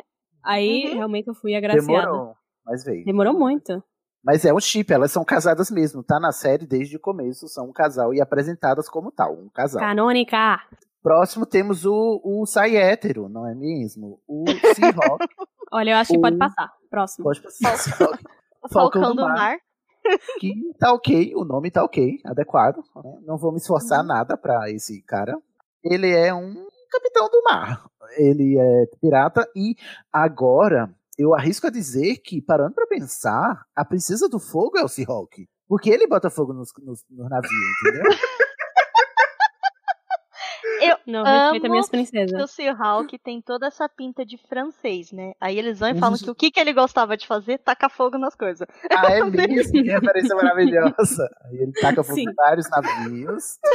E gosta de musicais, né? Porque ele fala cantando toda hora. Ai, meu Deus, um saco. Ai, e, e ele tem um chip, né? Ele é caidinho desde o primeiro episódio pela Serena, né? Que não tem gente, paciência com ele, chip. né? Nossa, Eu ela fica, odeio ah, esse Mas eles terminam juntos, né? O pior é, é, que ela gosta dele, só que ela não gosta de admitir que ela gosta desse cara. Exatamente. Ela tem vergonha de admitir que ela gosta Não, porque ele é o total oposto dela, né? Quem não Ele é- teria vergonha de admitir que gosta desse cara, gente? Pelo amor de Deus. Ah, o arqueiro. O arqueiro não ia ter vergonha nenhuma, porque o arqueiro endeusa o Falcão do Mar desde o primeiro momento. Mas arqueiro é homem, né? bigo- Como que é? Ai, meu, meu bigode é naturalmente brilhante. O arqueiro tá lá. Ai, que Olha! bigode. É por isso que eu chipo os dois, sabe? Ele, ele, é, ele é sem noção e, o arqueiro é sem noção bastante pra gostar dele. É. Ele, ele é irritante, mas ele não é uma má pessoa, não é verdade? Não, ele não é, ajuda as princesas. Ele é Uber. Ele é o Uber É o oficial das meninas. Exato.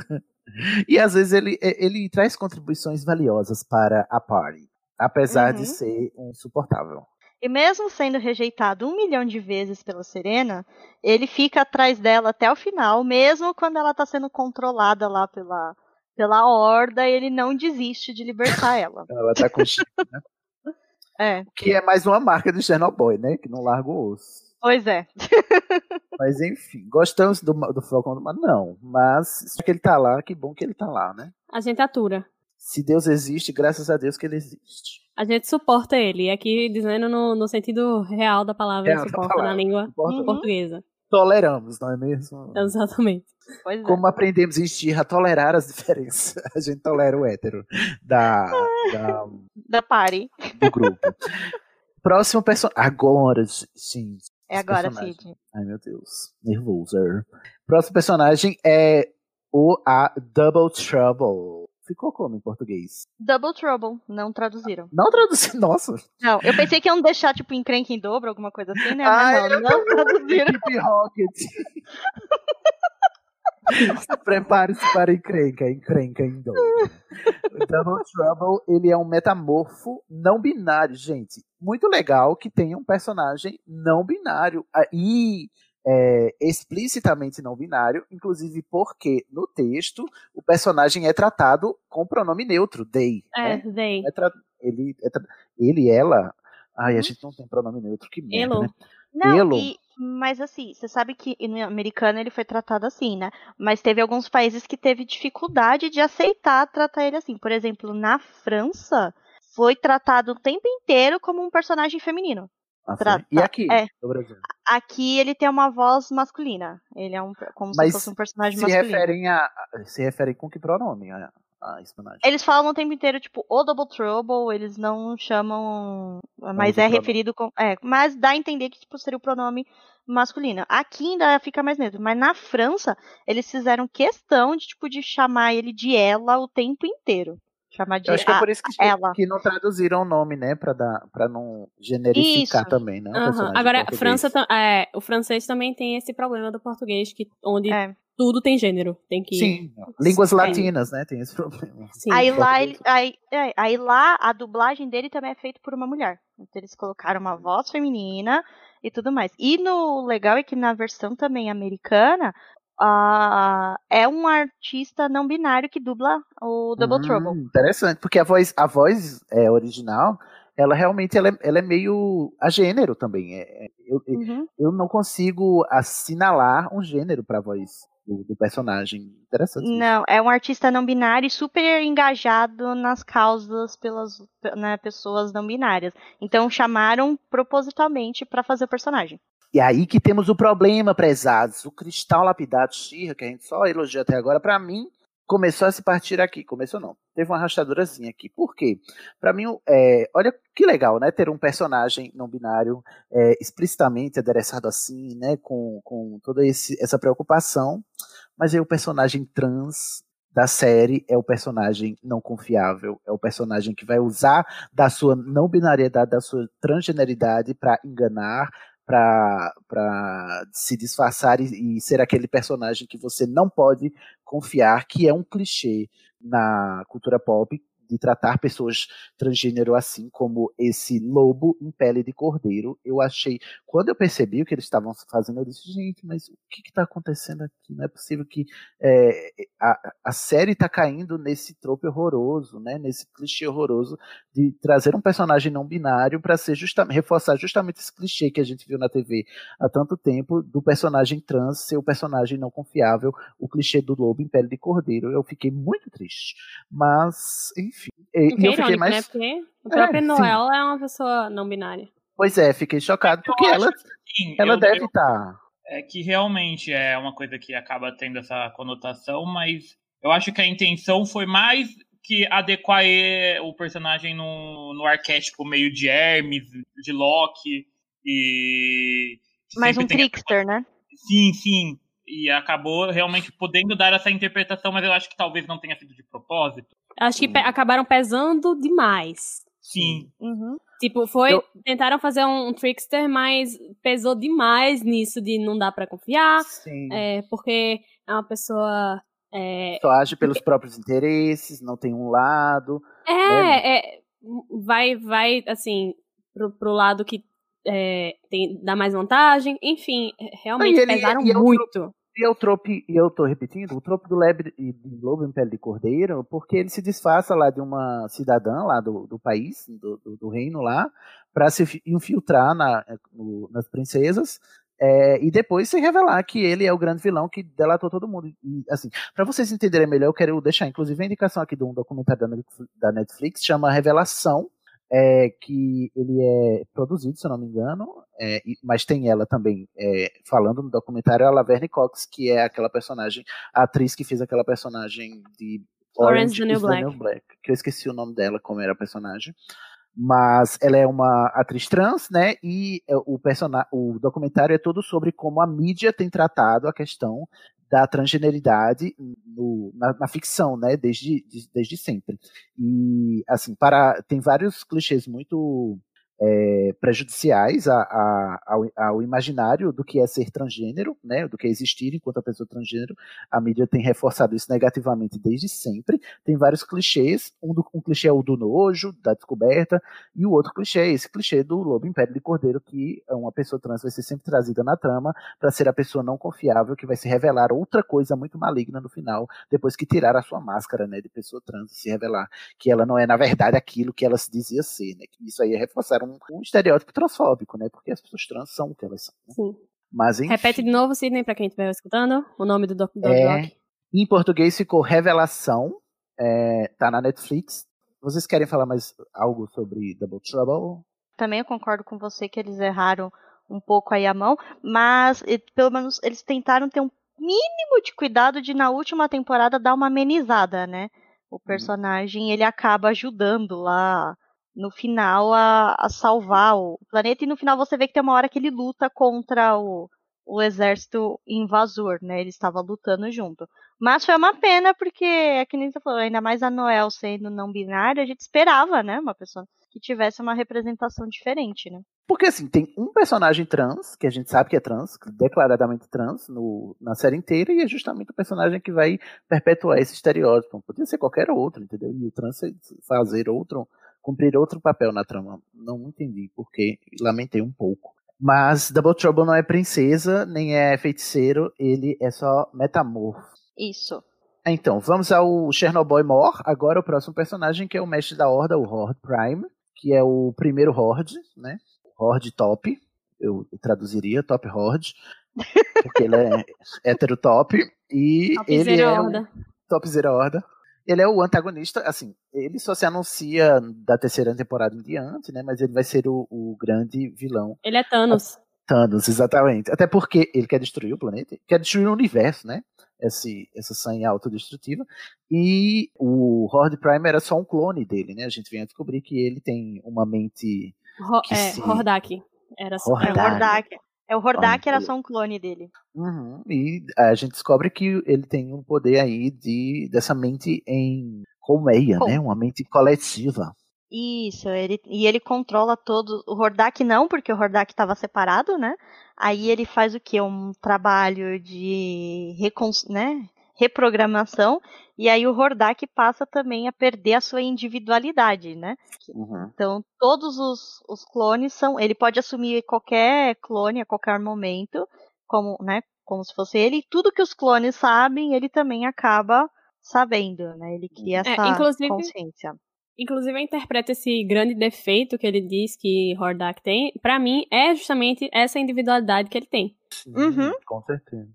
Eu gosto que o vilão, ele é a antítese de tudo que a gente tem falado aqui. Porque a gente vê Etéria e as princesas como esse lugar que acolhe, né, um lugar de, que, no qual a diversidade é acolhida e incentivada. E o, a característica do vilão é fazer clones, ou seja, ele nega tudo que é diferente dele, né? Ele só acolhe o que é igual, que é uma, uma lógica, inclusive, reacionária, né? E, de, de extrema direita, enfim, né? É você só querer Com tudo igual a certeza. você e anular a diferença. E, é- e eu acho muito interessante perceber que o vilão da série é, é justamente esse cara que quer deixar todo mundo igual a ele, né? Ele não tolera, ele não aceita, ele não suporta algo que é diferente dele. Tanto é que ele vai transformar a própria Felina, né, num clone dele também, né? E vai usar os chips para controlar as mentes para todo mundo pensar igual a ele. Ele é um colonizador de mentes, Sim. como todo bom Ele é eugenista, inclusive. né? E- É. Isso, eugenista também, né? É, como você falou, na conversa que ele tem com a cintilante, ele. Olha se esse discurso não é, co- não é similar, né?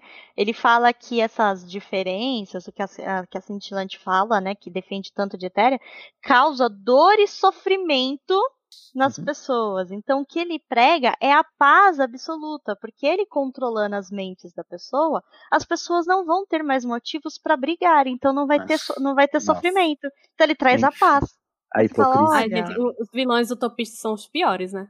Mas Eu um acho. ponto que eu acho interessante né, na vilania dele é que ele se coloca como uma coisa meio santa, assim, meio profética. Sim, Até sim. na- Com certeza. Até na linguagem, ele fala que vai levar as pessoas pra luz, e ao invés de geralmente quando o vilão fala que vai levar, trazer as trevas, eu acho isso uma, uma desconstrução interessante.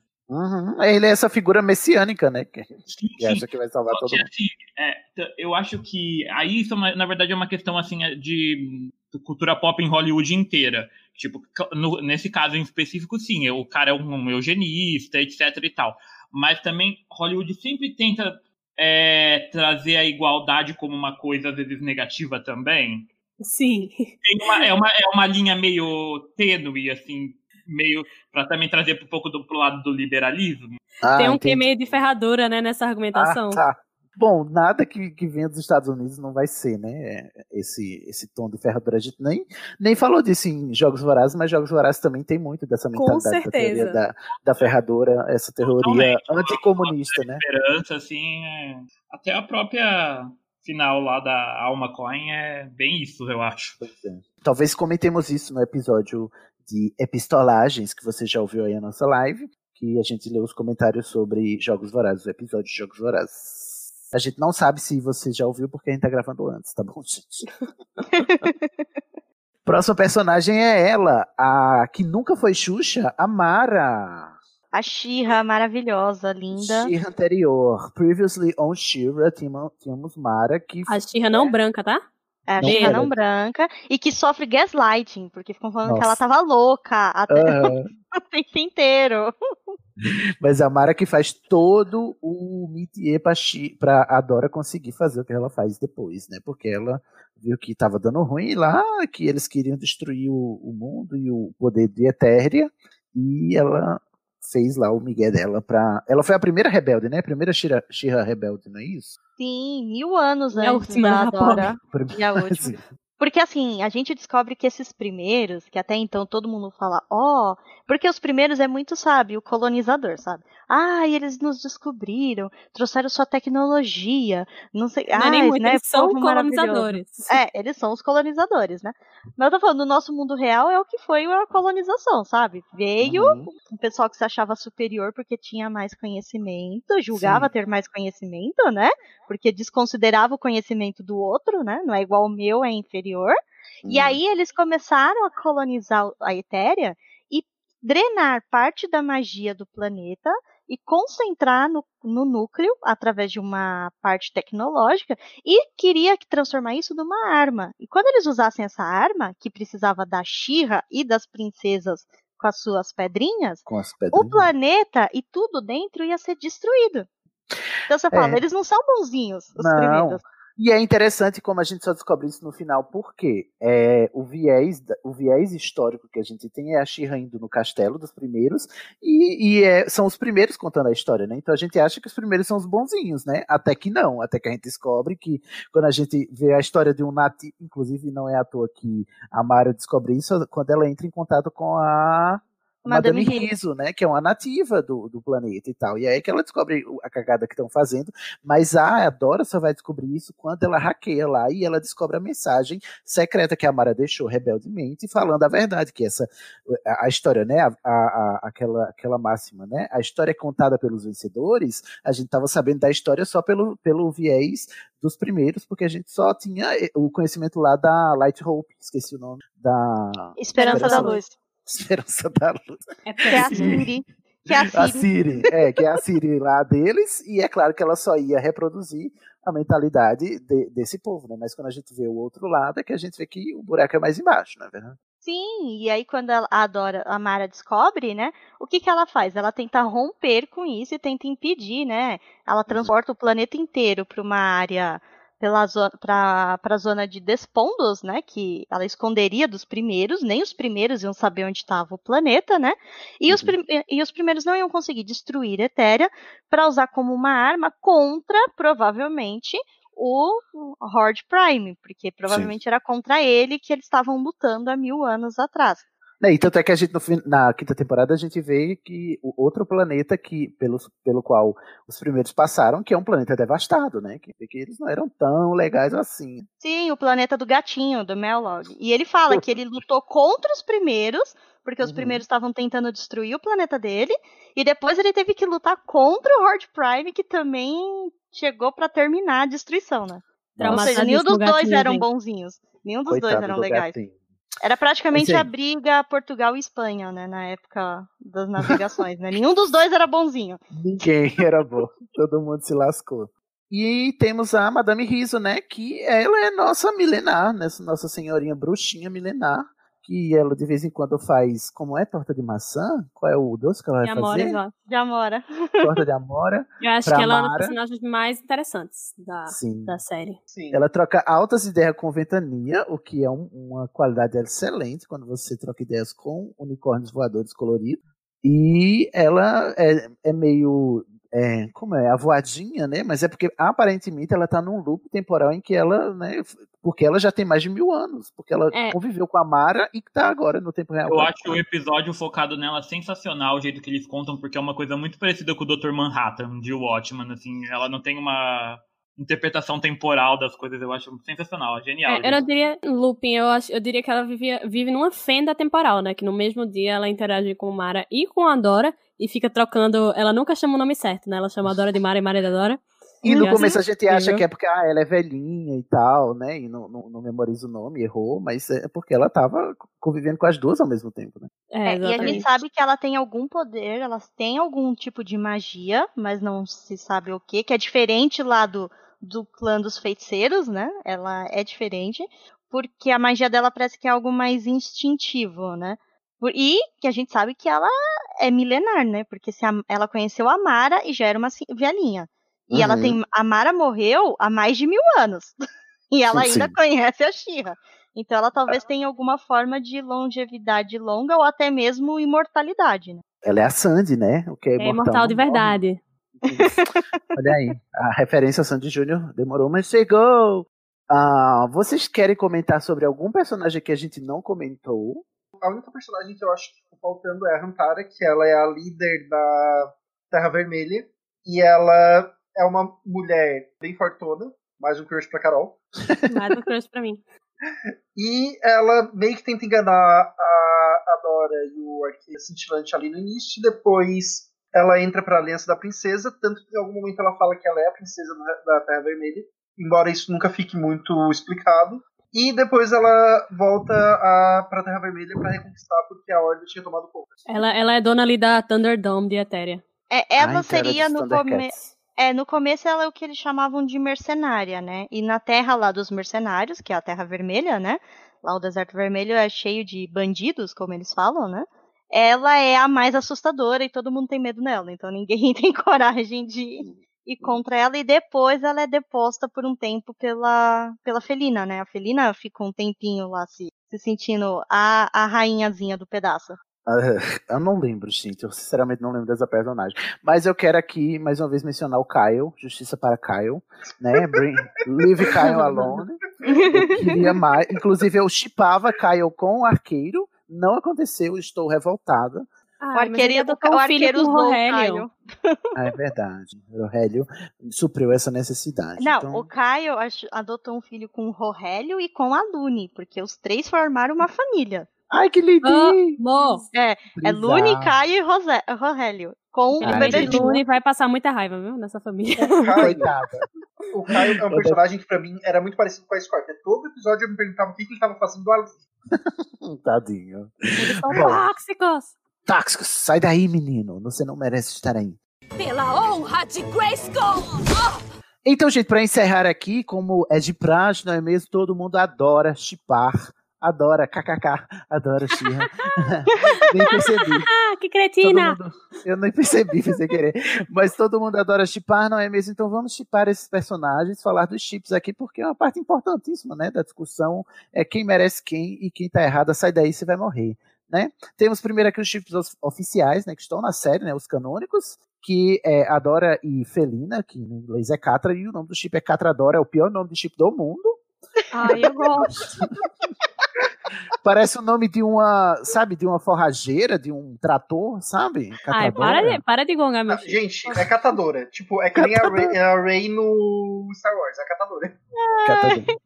Chip esse que tem os seus fãs e os seus haters, né? Porque tem Ah, quem eu não que quero. a Felina não merece a Adora, né? Eu A Adora não merece, é, alguma coisa assim, né? Eu, eu acho que a Felina merece ser feliz. Eu não acho que elas merecem ser um casal. É. Porque, novamente, ela tentou matar a Dora algumas vezes. Sim. Eu, Causou a morte da Angela. eu, é, eu- destruiu Guilherme, eu não sei. famílias. Guilherme, eu não sei você, mas eu tenho pra mim que um limite dos meus relacionamentos é quando a pessoa tenta me matar. Pra mim é chega, pra mim é baixo. mas, Carol, você que é adepta do Catradora, diga a sua parte aí pra gente passar pro próximo, porque eu quero que você tenha a última palavra. Nossa, que, que responsa. Uhum. Ah, não, eu acho que ela. Todas as merdas que ela fez, ela acaba aprendendo, sabe? E no fim a gente vê uma Catra completamente diferente, aprendendo a, a ter amigos. E a gente até vê, né, ela tendo ciúme do- dos amigos de Adora, mas ela eventualmente, tipo, aprende que aquilo não é certo. E sei lá, eu. Eu gosto muito delas juntas, sabe? Ok, temos um longo percurso, Carol, mas tudo bem. Próximo chip, eu não sabia, eu não entendi muito direito que era oficial, que eles terminavam juntos, mas aparentemente sim, o chip arqueiro e cintilante, né? Que eu vou chamar esse chip de. Em inglês é Glimble, né? Mas de acordo com a minha tradução, o nome desse chip é. Arqueirosa. Arqueirosa. esse chip. É, não, eles terminam junto, porque eles se declaram um pro outro no último episódio. É, bem no último episódio. A gente, naquele momento lá que você vê o futuro com a Dora, você vê que eles, né, casariam, mas na, no tempo real, um- se declara pro outro e eles até eh, tem aquele momento de até se abraçar, tudo fofinho, né? O beijo mesmo deixam só pra Dora e pra Felina, mas Tá no bom. último Eu episódio se Precisa- declaram. Não precisa ter beijo hétero, não, tá? Essa- Eu amo eu, que é eu Noel- explicar pra minha sobrinha um beijo hétero. Eu amo que Noel fez aqui o que a galera geralmente faz com os chips LGBT, que deixa pro último minuto e não explica direito, e fica dizendo que o- é, é, a gente que é doido, enfim, é- é, os refrescos, não é mesmo? A gente Não, tá eu dizendo que é hétero, chocado. mas o, o Bo claramente é bi, né? Sim, Não, sim. Eu fico chocado porque quando a gente assiste, eu reassisti e eu vi um pequeno lapso do que seria isso lá no episódio do baile, que a Glimmer fica indignada porque ele vai com a perfuma. Mas assim, Eu depois achei que disso, era a gente esquece por, amizade. por umas três É. temporadas. Eu achei que era uma amizade tóxica apenas. Sim. Temos o chip Scorpia e Perfuma. Sim, elas terminam juntas. Ai, gente. Ah, gosto, que também é bem suave, sabe? Essa insinuação que ela ficou junta, Mas mas, é acho muito fofinho. Eu acho que debaixo daquelas, daqueles cipós, daquelas trepadeiras, tudo que não é, é suave. Esse jogo. Uhum, Pois é. Eu gosto, mas eu gosto mais de perfuma com mermista. Mas assim, né? Tudo que a Scorpia precisava era de uma perfuma na vida dela. É verdade. Sim, ela merecia Sim, não, com certeza ela assim. merecia uma pessoa. Mas aí eu, eu chiparia é, Scorpia com a Intrapta. Também. Olha. É um bom chip. Eu acho que talvez a, a Intrapta também entre na questão de diversidade da, dos- do- da sexualidade dos personagens, que ela pode ser um personagem assexual. É, Com ser. certeza, super Ela não ela tem- isso também. Temos o casal hétero. Ai, meu Deus. Sai hétero, Serena e o Falcão do Mar. Olha, eu É, acho que a Mermista casal- ela não merecia esse fim. Não. E, Tadinha, esse, tá e esse eles fizeram questão de falar, não, ficou um casal Sim. sim, porque eles sabiam que o fandom não ia aceitar, né? Então eles É falaram, não, verdade. olha, esse é um casal. Sim, sim. aquilo tudo era tensão sexual, sim. Eu acho que o pior fim foi o dela, bichinha. No- o, o- o- o fim do, do Prime foi, foi menos pior que o dela. Ai, o próximo casal é, canônico é. A, a gente já Minhas falou que é a, mães. nossas mães, né? Spinnerella e Netossa. A gente não falou muito, mas o, o Bo tem dois pais e são os pais. São, são dois homens, né? Também. É um casal gay, temos uma casal sapatânica. E a gente Tem uma, de. e tem as de... mães de Scorpia, que a gente descobre no flashback, que Ah. ela tinha duas mães. Eram duas rainhas, e as duas também eram dessa raça de escorpiões. Escorpionas. Uhum. Gente, eu só Aracnídeos. queria, Eu queria dizer que escorpiões são aracnídeos, viu? Hum. eu só queria Duas aranhas. puxar um segundo aqui eu essa do Bowl de novo, porque, pra quem ainda não assistiu, é, tem uma coisa que assim, um dos pais do Bowl, ele é extremamente intolerante com toda essa história de rebelião, ele odeia as princesas, ele, Aham. de- ele pro- promete que ninguém da família dele vai ter nenhuma relação com princesa ou rebelião. Gay de E aí. E aí fica o episódio inteiro Cirúrgico. O pai do, Bo- do, do Bo votou no Amoedo, com certeza. Voltou sim. E aí, tipo, ficou o episódio inteiro o arqueiro tendo que sair pro armário e dizer que ele. Não, ele é um membro da rebelião e ele vai com as princesas. Sim. Porque E aí mostrou que os pais aceitaram numa boa, né? Foi aquela saída do armário fofinha, né? Ah, tudo bem. Sim. O outro, o outro pai de. O outro pai de Bo votou em bolos no primeiro turno. Sim. um casal exótico, não é mesmo? Inusitado esse casal. Como são os nomes deles? Ah, os pais do arqueiro é George e Lance. Inclusive, um dos pais do arqueiro me informaram, né? A estética dele é a estética do arqueiro do, do Shiro original, né? É, é o que inclusive, votou é, o- Amoedo. é, é O que votou votou na no- Inclusive, ele usa a mesma roupinha, sabe? Aquele coraçãozinho, tem o bigodinho. Ele é, É. igual. Nossa, é muito anos 80, né? O arqueiro, assim, aquele clichê de homem dos Aham. anos 80 com Aham. bigode. Bigodão.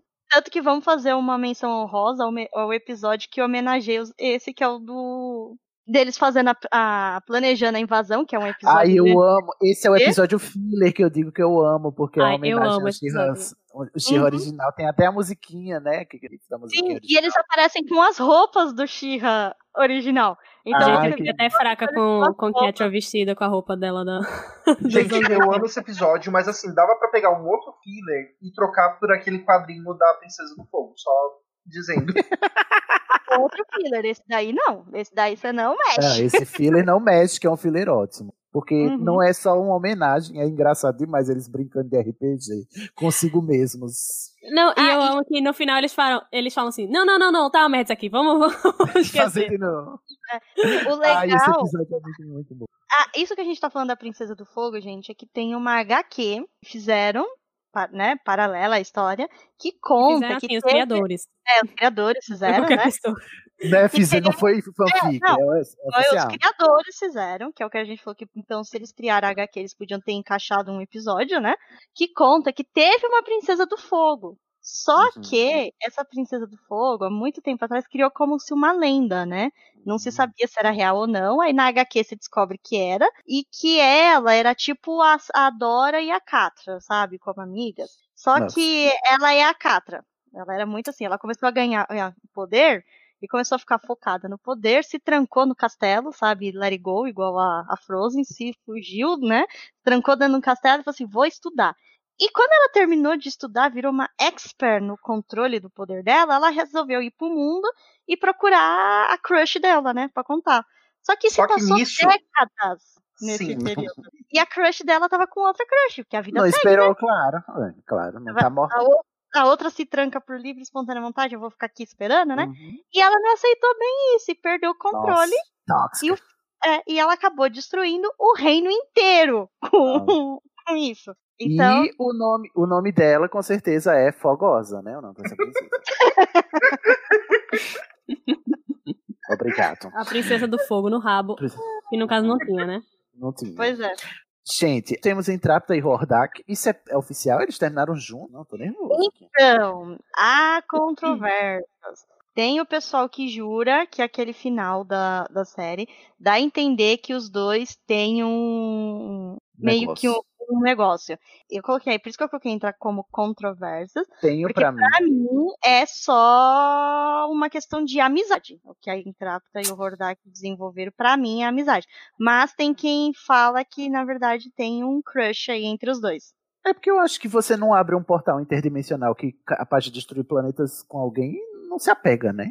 Uhum. Então, é porque os dois são os dois personagens são dois dos personagens que mais têm dificuldade de criar conexões. E eles Uhum. criam uma conexão um com o outro. Então, eu até entendo o pessoal que acha que vai dar em algo romântico, mas não, gente, é uma amizade bem forte. Eu ah, também mas pode acho. ser um negócio só afetivo, gente. É, eles podem ser assexuais, mas é, alorromântico, heteroromântico. Ah, gente, quem é que vocês chipam aí que não, tá, não, não foi canon? Eu tipo o arqueiro e o Falcão do Mar. Seahawk. Nossa. Tiro, tipo muito, ó. Tipo tóxico. muito, ó. Seria um Sim. casal muito goi, muito gay fora do meio, assim, broderado. É, sim. O arqueiro é, idolatra o. Ah, eu não acho. Discretíssimo. Não tinha beijo, era só Ah, eu carne. não acho. O Bo, Bo não ia deixar, não. Não, o Bo é muito emocionado. Bo ia ser gado, gente. Bo ia É. dizer, vai, me, me manda que eu obedeço. Eu gosto também, que é o que a gente falou, né? Em homenagem à Lorena, tá, Lorena? A gente vai lembrar disso aqui. Que é a Perfuma e a Serena. Que é... Que uma água a outra, né? Uma rega a outra e ficou. Eu Não. acho que a Catra podia ter ficado com a Scorpio, assim, tipo, ela tomar Então, vergonha é. na cara e. Ai, Bob. Teve um Sei lá. momento em que eu realmente chipei as duas, que foi antes da Capra despirocar pela trigésima vez.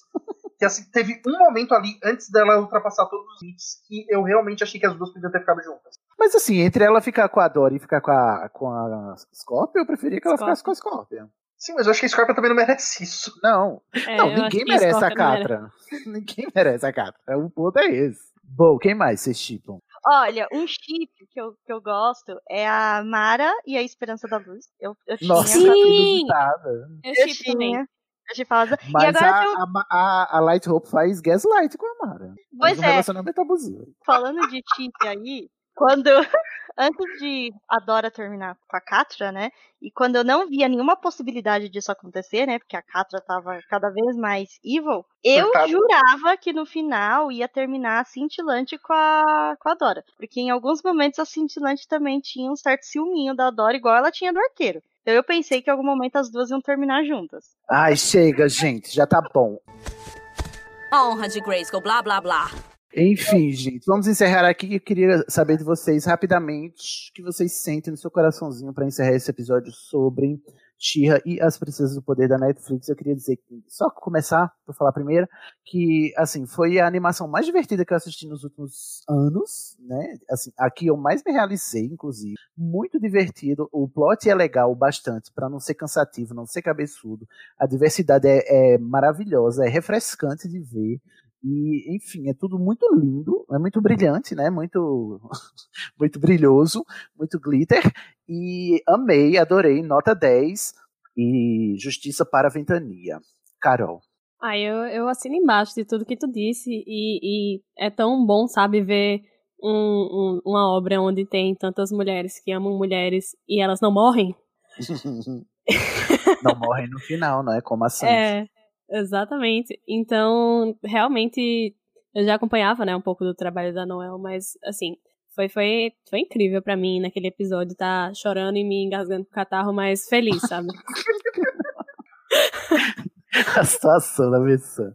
É, tipo, Eu acho que eu concordo com o que vocês disseram e assim, eu acho que eu sinto um pouco de inveja de quem é mais jovem atualmente e pode estar crescendo com esse tipo de eu acho que ainda são numericamente é pouco, né, comparado a as coisas mais lugares comuns, mas é, eu sinto uma certa inveja de poder ter quem quem tá crescendo tendo a experiência de ter esse tipo de desenho pra assistir, sabe? Uhum. total, total. É, Guilherme. Então, eu fiquei muito feliz de ter uh, de poder assistir esse desenho e não ter uma estre- uh, não passar nenhuma estranheza. Por exemplo, toda essa questão de casais do mesmo sexo ser literalmente comum. Porque a gente está tão acostumado com os desenhos ocidentais em que sempre vai ter aquele, os parzinhos românticos e aí quando por algum milagre tem algum caso de do- um casal de duas pessoas do mesmo sexo, aquilo ali tem um grande alarde. Ali não, ali é simplesmente os casais vão acontecendo. E eu Uhum. fiquei muito feliz de poder assistir esse desenho. Uhum. E para além disso, é uma aventura boa, né? É uma aventura divertida. A missão, né? E o plot é divertido. É muito. Sim, tem personagens complexos e a mitologia é muito complexa, tipo, num... E eu concordo, Criativo. e eu concordo com o Sidney, o Ventania é um personagem maravilhoso. Obrigado, Guilherme. É, Fernanda. Ah, então, eu sou suspeita pra falar, né? Eu fiz toda uma campanha quase que política lá na estação pra Xirra ser votado. Depois eu me candidatei pra pauta porque eu queria ter certeza que eu ia estar aqui nesse momento gravando. Eu, eu assisti, acho que acho que eu já assisti mais cinco vezes essa, essa animação. que legal. Sério, eu já assisti várias vezes. Eu amo esse esse desenho. Eu tô igual o Ed, eu tenho um pouquinho de. in- Pouquinho não, eu tenho muita inveja do pessoal que tá tendo isso agora, porque era tudo que eu queria na minha infância. Era ter um desenho com tanta representatividade, é, ter tanta. de ter uma heroína, né? Ter tantas mulheres fortes e diferentes, e você dizer. E principalmente querem com biotipos diferentes, porque eu sempre fui a, a criança gordinha, né? Então os desenhos eram sempre padrão, né? Eu nunca me sentia representada, né? E é um desenho que eu acho incrível. Com a gente falou aqui tantas horas, né? Acho que mais de três horas de gravação. E, e olha que ainda sobra assunto pra Três falar. horas e né? meia.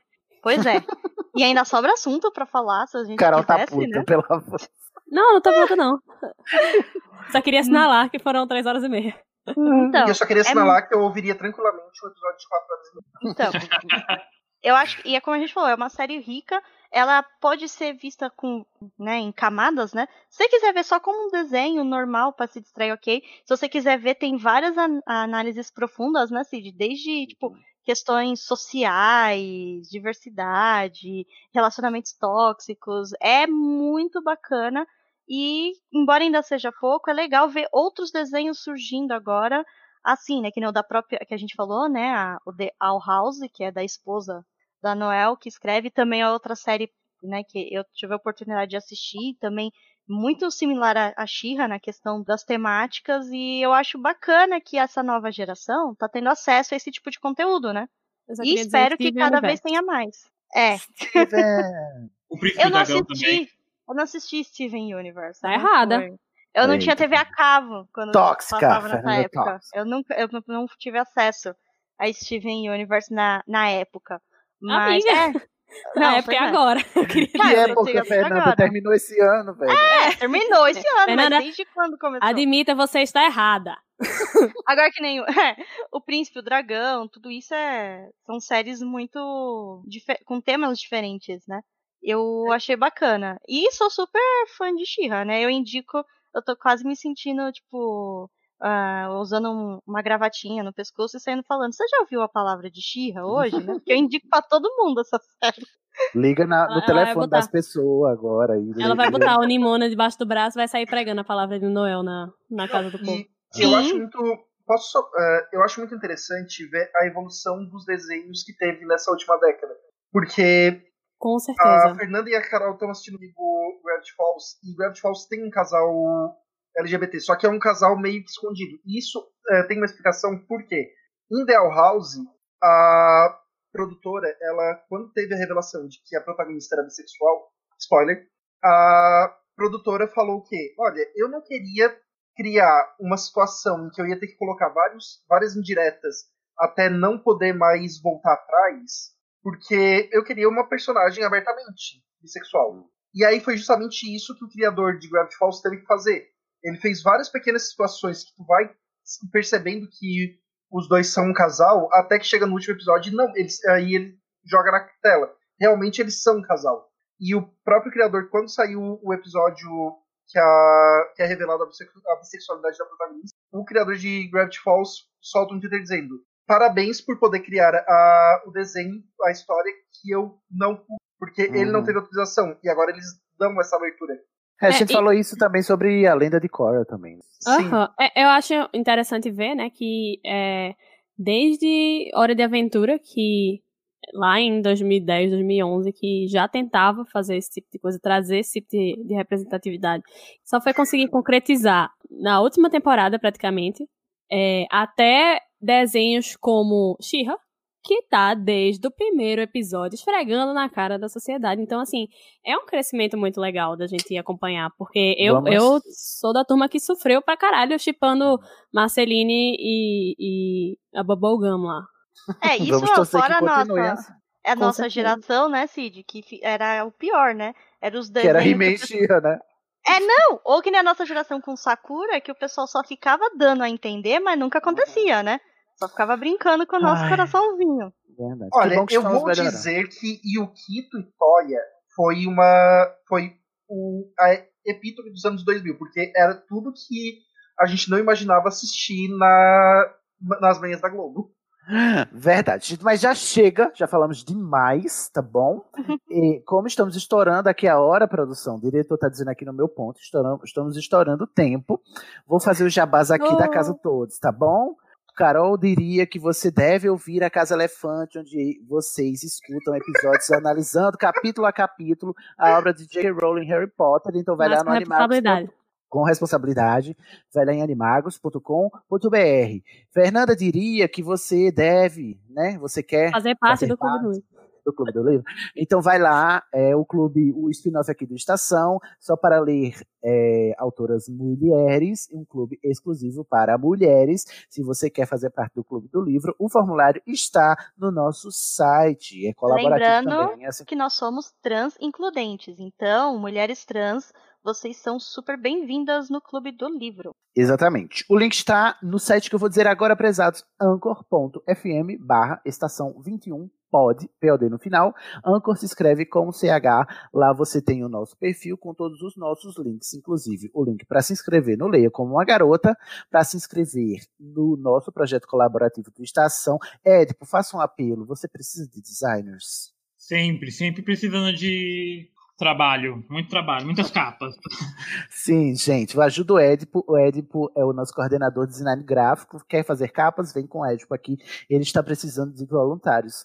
Precisamos de voluntários para os nossos clubes, para o Estação continuar é, funcionando, tá bom? Somos um podcast colaborativo. Se você. é, a gente falou de Xirra porque foi a votação do público. Se você quer estar atento, sempre ligado quando as votações vão acontecer para você escolher as próximas obras, você nos segue nas nossas redes sociais, arroba estação 21 POD, em tudo. No Instagram, no Twitter, no TikTok, também temos. No Facebook é grupos barra estação 21 pod, porque lá é um grupo.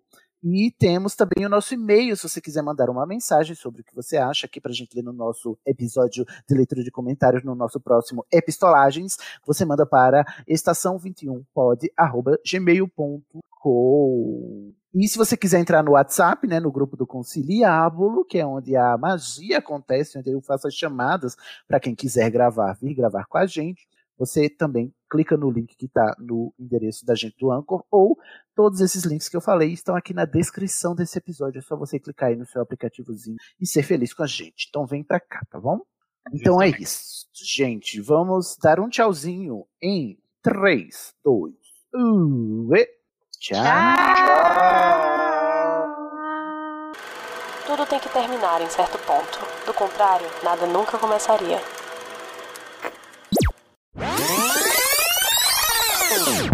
Hoje eu vou ser a protagonista, eu sou a Xirra mesmo. Tá. E você, Eu Carol? sou a netosa. Eu sou a Netosa? Dora e eu tenho inveja do seu cabelo, Sidney. É. Pra conspiração que rola que a Carol pode pôr o Cid, vai ser perfeito isso.